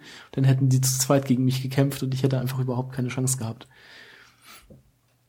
Und ja, das waren so, so meine Magic Moments. Es gibt ähm, es gibt im Spiel ja auch die Möglichkeit, dass du dich äh, verschiedenen Covenants anschließen kannst. Genau. Um, und da gibt's eine in, in diesem Darkroot Garden. Um, und sobald du dich dieser Gruppe anschließt, äh, also es ist so eine Katze, du redest mit der Katze und sobald du damit fertig bist und dich denen anschließt, bekommst du so einen Ring. Und wenn du den anlegst, bist du quasi so der offizielle Beschützer von diesem Darkroot Garden. Das heißt, sobald ein anderer Spieler, also man muss dazu sagen, die ganze Zeit, wenn man spielt, man ist, ähm, man ist online, äh, spielt man quasi online. Und äh, sobald andere Spieler eben in diesen Darkroot Garden kommen zum ersten Mal und sind eben nicht Teil dieses Covenants, wird man sofort quasi in den ihr Spiel äh, teleportiert. Und quasi man, man agiert quasi als der Beschützer von diesem Covenant Garden äh, von diesem Darkroot Garden und ja sobald die Leute dann das, das ging mir zumindest so ich bin da reingekommen äh, und auf einmal hatte ich Invasions ohne Ende jedes Mal wenn ich da rein bin kam jemand in mein Spiel weil eben dann diese anderen Leute da rumgelaufen sind und gewartet haben dass irgendjemand den den Teil betritt der nicht dieser Covenant angehört und ja, ist auch so, fand ich eine, eine sehr coole, eine coole Idee. Genau. Da wird man dann so als so ein blaues Phantom, so ein blau-schwarzes Phantom genau. beschworen. Das hatte ich dann auch mal gemacht. Super spannend, euch zuzuhören, muss ich ganz ehrlich sagen. Hast du denn jetzt auch etwas Lust auf das Spiel bekommen? Äh, ja. Nee, ich glaube eigentlich nicht. Also ich oh. fühle mich tatsächlich nicht als Zielgruppe dieses Spiels ich für mich spiele irgendwie lieber Spiele, die mich so an die Hand nehmen oder die mir irgendeine Geschichte erzählen. Also ich hatte jetzt, wenn ich wählen sollte zwischen Skyrim und Dark Souls, würde ich immer zu Skyrim, glaube ich, tendieren. Und ich, und ich denke, das werde ich auch demnächst machen. Ähm, nichtsdestotrotz fand ich super spannend, euch hier zuzuhören. Ich glaube, ihr könntet noch stundenlang weiterreden. Ähm, wollt ihr noch irgendein Fazit abgeben zu Dark Souls? Oder im Hinblick auf Dark Souls 2. Was erwartet hier von Dark Souls 2? Das könnten wir auch nochmal vielleicht an dieser Stelle einwerfen. Ähm, also ich erwarte von Dark Souls 2 eigentlich, ja, also nichts, für mich könnte es einfach äh, Dark Souls 1 mit einer neuen Umgebung sein. Also für mich ist das Spiel einfach irgendwie, ja, ziemlich perfekt. Da muss nicht viel geändert werden. Also so ein paar Dinge vielleicht, ähm, aber ich glaube, die hatten sich auch schon geändert. Zum Beispiel diese äh, tote Gegner, die am Boden liegen, die kann man immer durch die Gegend treten, weil die irgendwie keine Kollisionsabfrage haben. Äh, und dieses, was haben die da, diese Ragdoll Physik Engine, das nervte mich so ein bisschen, aber ich glaube, das haben sie im zweiten Teil geändert. Ja, aber sonst kann es einfach so bleiben wie, wie Dark Souls 1. Das ist für mich halt einfach perfekt. Ja, würde ich, äh, würde ich mir, würde ich mich durchaus anschließen. Also nicht, dass es dann sowas gibt wie bei äh, Dragon Age Origins 2, dass man irgendwie so das komplette Spielprinzip über den Haufen wirft. Ähm, aber was man bisher so hört von den Reviews, von den Konsolenfassungen, ist es auch nicht der Fall. Also mehr von demselben, neue Welten, äh, neue Gegner und ja, genau, also du hast ja eben schon angesprochen, Carsten, dass das Inventarsystem vielleicht nicht das übersichtlichste ist. Ähm, wenn man sich da ja, ein genau. bisschen genau. mehr Mühe gibt, dass etwas für etwas mehr Übersichtlichkeit sorgt, dann wäre das mit Sicherheit, äh, würde das dem Spiel gut tun. Mhm. Äh, ja, also ich weiß nicht, wer jetzt noch zuhört und das Spiel äh, noch nicht gespielt hat. Ähm, ich, es gibt ein Spiel, was ähnlich ist, was ich selbst nie gespielt habe, aber es, ich habe es immer im, im, im Zusammenhang mit Dark Souls gehört, und das ist Monster Hunter 3 für Nintendo Wii U. Also ich glaube, die meisten Nintendo Wii Us wurden nur verkauft, weil Monster Hunter 3 rausgekommen ist. Und das hat so ein ähnliches Spielprinzip. Äh, wer da mhm. irgendwie Zugang hat oder das mal ausprobieren will, kann, es soll wohl sehr ähnlich sein. Also dass es sehr fokussiert auf, auf das Kampfsystem ist und ja. Also da muss ich sagen, ich habe die Demo auf meinem 2DS gespielt okay. und bin mit dem Spiel überhaupt nicht warm geworden. oh, okay. Das ist natürlich die Frage, wie weit man da schon im Spiel drin ist, aber irgendwie hatte man dafür so einen Gegner auch nur ein gewisses Zeitlimit und der ist andauernd weggelaufen in ein anderes Areal. Also man hat da irgendwie fünf Areale und dann ist der nach einer gewissen Anzahl an Treffern immer wieder weggelaufen. Und ich bin da auch nicht so ganz durchgestiegen, muss ich sagen. Also vielleicht war das schon irgendwie weiter im Spiel, dass man einem da auch die Einführung fehlte. Aber also mir hat das so da in der Demo keinen nicht so wirklich Spaß gemacht. Okay. Ja, wie gesagt, ich habe es nicht gespielt, aber ich habe immer gehört, dass es, mhm. dass es ähnlich ist. Ja, also es, ja, es wird oft im selben Atemzug genannt, das ist schon richtig. Ähm, und was jetzt, glaube ich, noch im Laufe diesen, äh, dieses Jahres rauskommt, ist, ähm, wie heißt das, Lords of the Fallen oder so? Das gilt so momentan in den Vorberichten als das deutsche Dark Souls. Ah, ja, ja, da ja. habe ich die Vorschau von gesehen. Und da bin ich auch sehr gespannt drauf. Also das, das sieht ähm, ähnlich aus. Also man kämpft auch irgendwie gegen so eine mystischen Kreaturen, so Skelette und sowas. Und hat halt auch äh, so eine Ausdaueranzeige. Also vom, vom, vom Hub sah es irgendwie ziemlich ähnlich aus. Da bin ich auch mal gespannt, was dann daraus wird. Ob das tatsächlich ein ein guter, ein ebenbürtiges Spiel wird oder ob das irgendwie nur so ein billiger Abklatsch ist. Ich hab's, äh, Johannes, äh, mein, mein Podcast-Partner, der, der hat sich's auch angeguckt und er sagte, es spricht ihn eher an, weil die Grafik halt da auf jeden Fall wesentlich besser aussieht als bei Dark Souls. Also wenn man vielleicht um, was kritisieren wollte oder könnte, äh, dann wäre es mit Sicherheit, dass Dark Souls ja grafikmäßig vielleicht nicht zu den äh, absoluten Highlights gehört. Das stimmt leider, ja. Aber da bin ich jetzt auch mal auf die PC-Version von Dark Souls 2 ja, gespannt. Ja. Weil da gab es ja auch ziemlich, äh, ziemlich viel Shitstorm zwischen den Trailern, die vor äh, Release gezeigt wurden und dem wirklichen Spiel, wie es jetzt auf den Konsolen aussieht, dass da wirklich irgendwie äh, viel an der Grafik gemacht wurde, dass das irgendwie ja, schneller läuft und deshalb nicht mehr so hübsch aussieht. Und ich hoffe jetzt, dass das bei der PC-Version nicht der Fall ist. Aber auch so denke ich mal, also wenn es, wie schon gesagt, wenn es aussieht wie Dark Souls 1 oder so, dann ist es ist halt egal. Ich, ich finde es trotzdem dann noch ein schönes Spiel. Und es gibt ja, also es liegt halt eher Wert auf das Kampfsystem, deshalb ähm, es, bin ich da jetzt nicht so äh, investiert ja, drin. Geht mir, geht mir ähnlich. Also wer, wer wie schon gesagt noch zuhört und, und wirklich mal was Neues ausprobieren will, was nicht irgendwie so, was man nicht unbedingt in eine Schublade stecken kann, so mit, mit bisherigen Rollenspieltiteln. Ich würde es noch nicht mehr fast als Rollenspiel. Äh, es ist ein, kann man Action-Adventure sagen? Halt ein sehr fallendes Action-Adventure.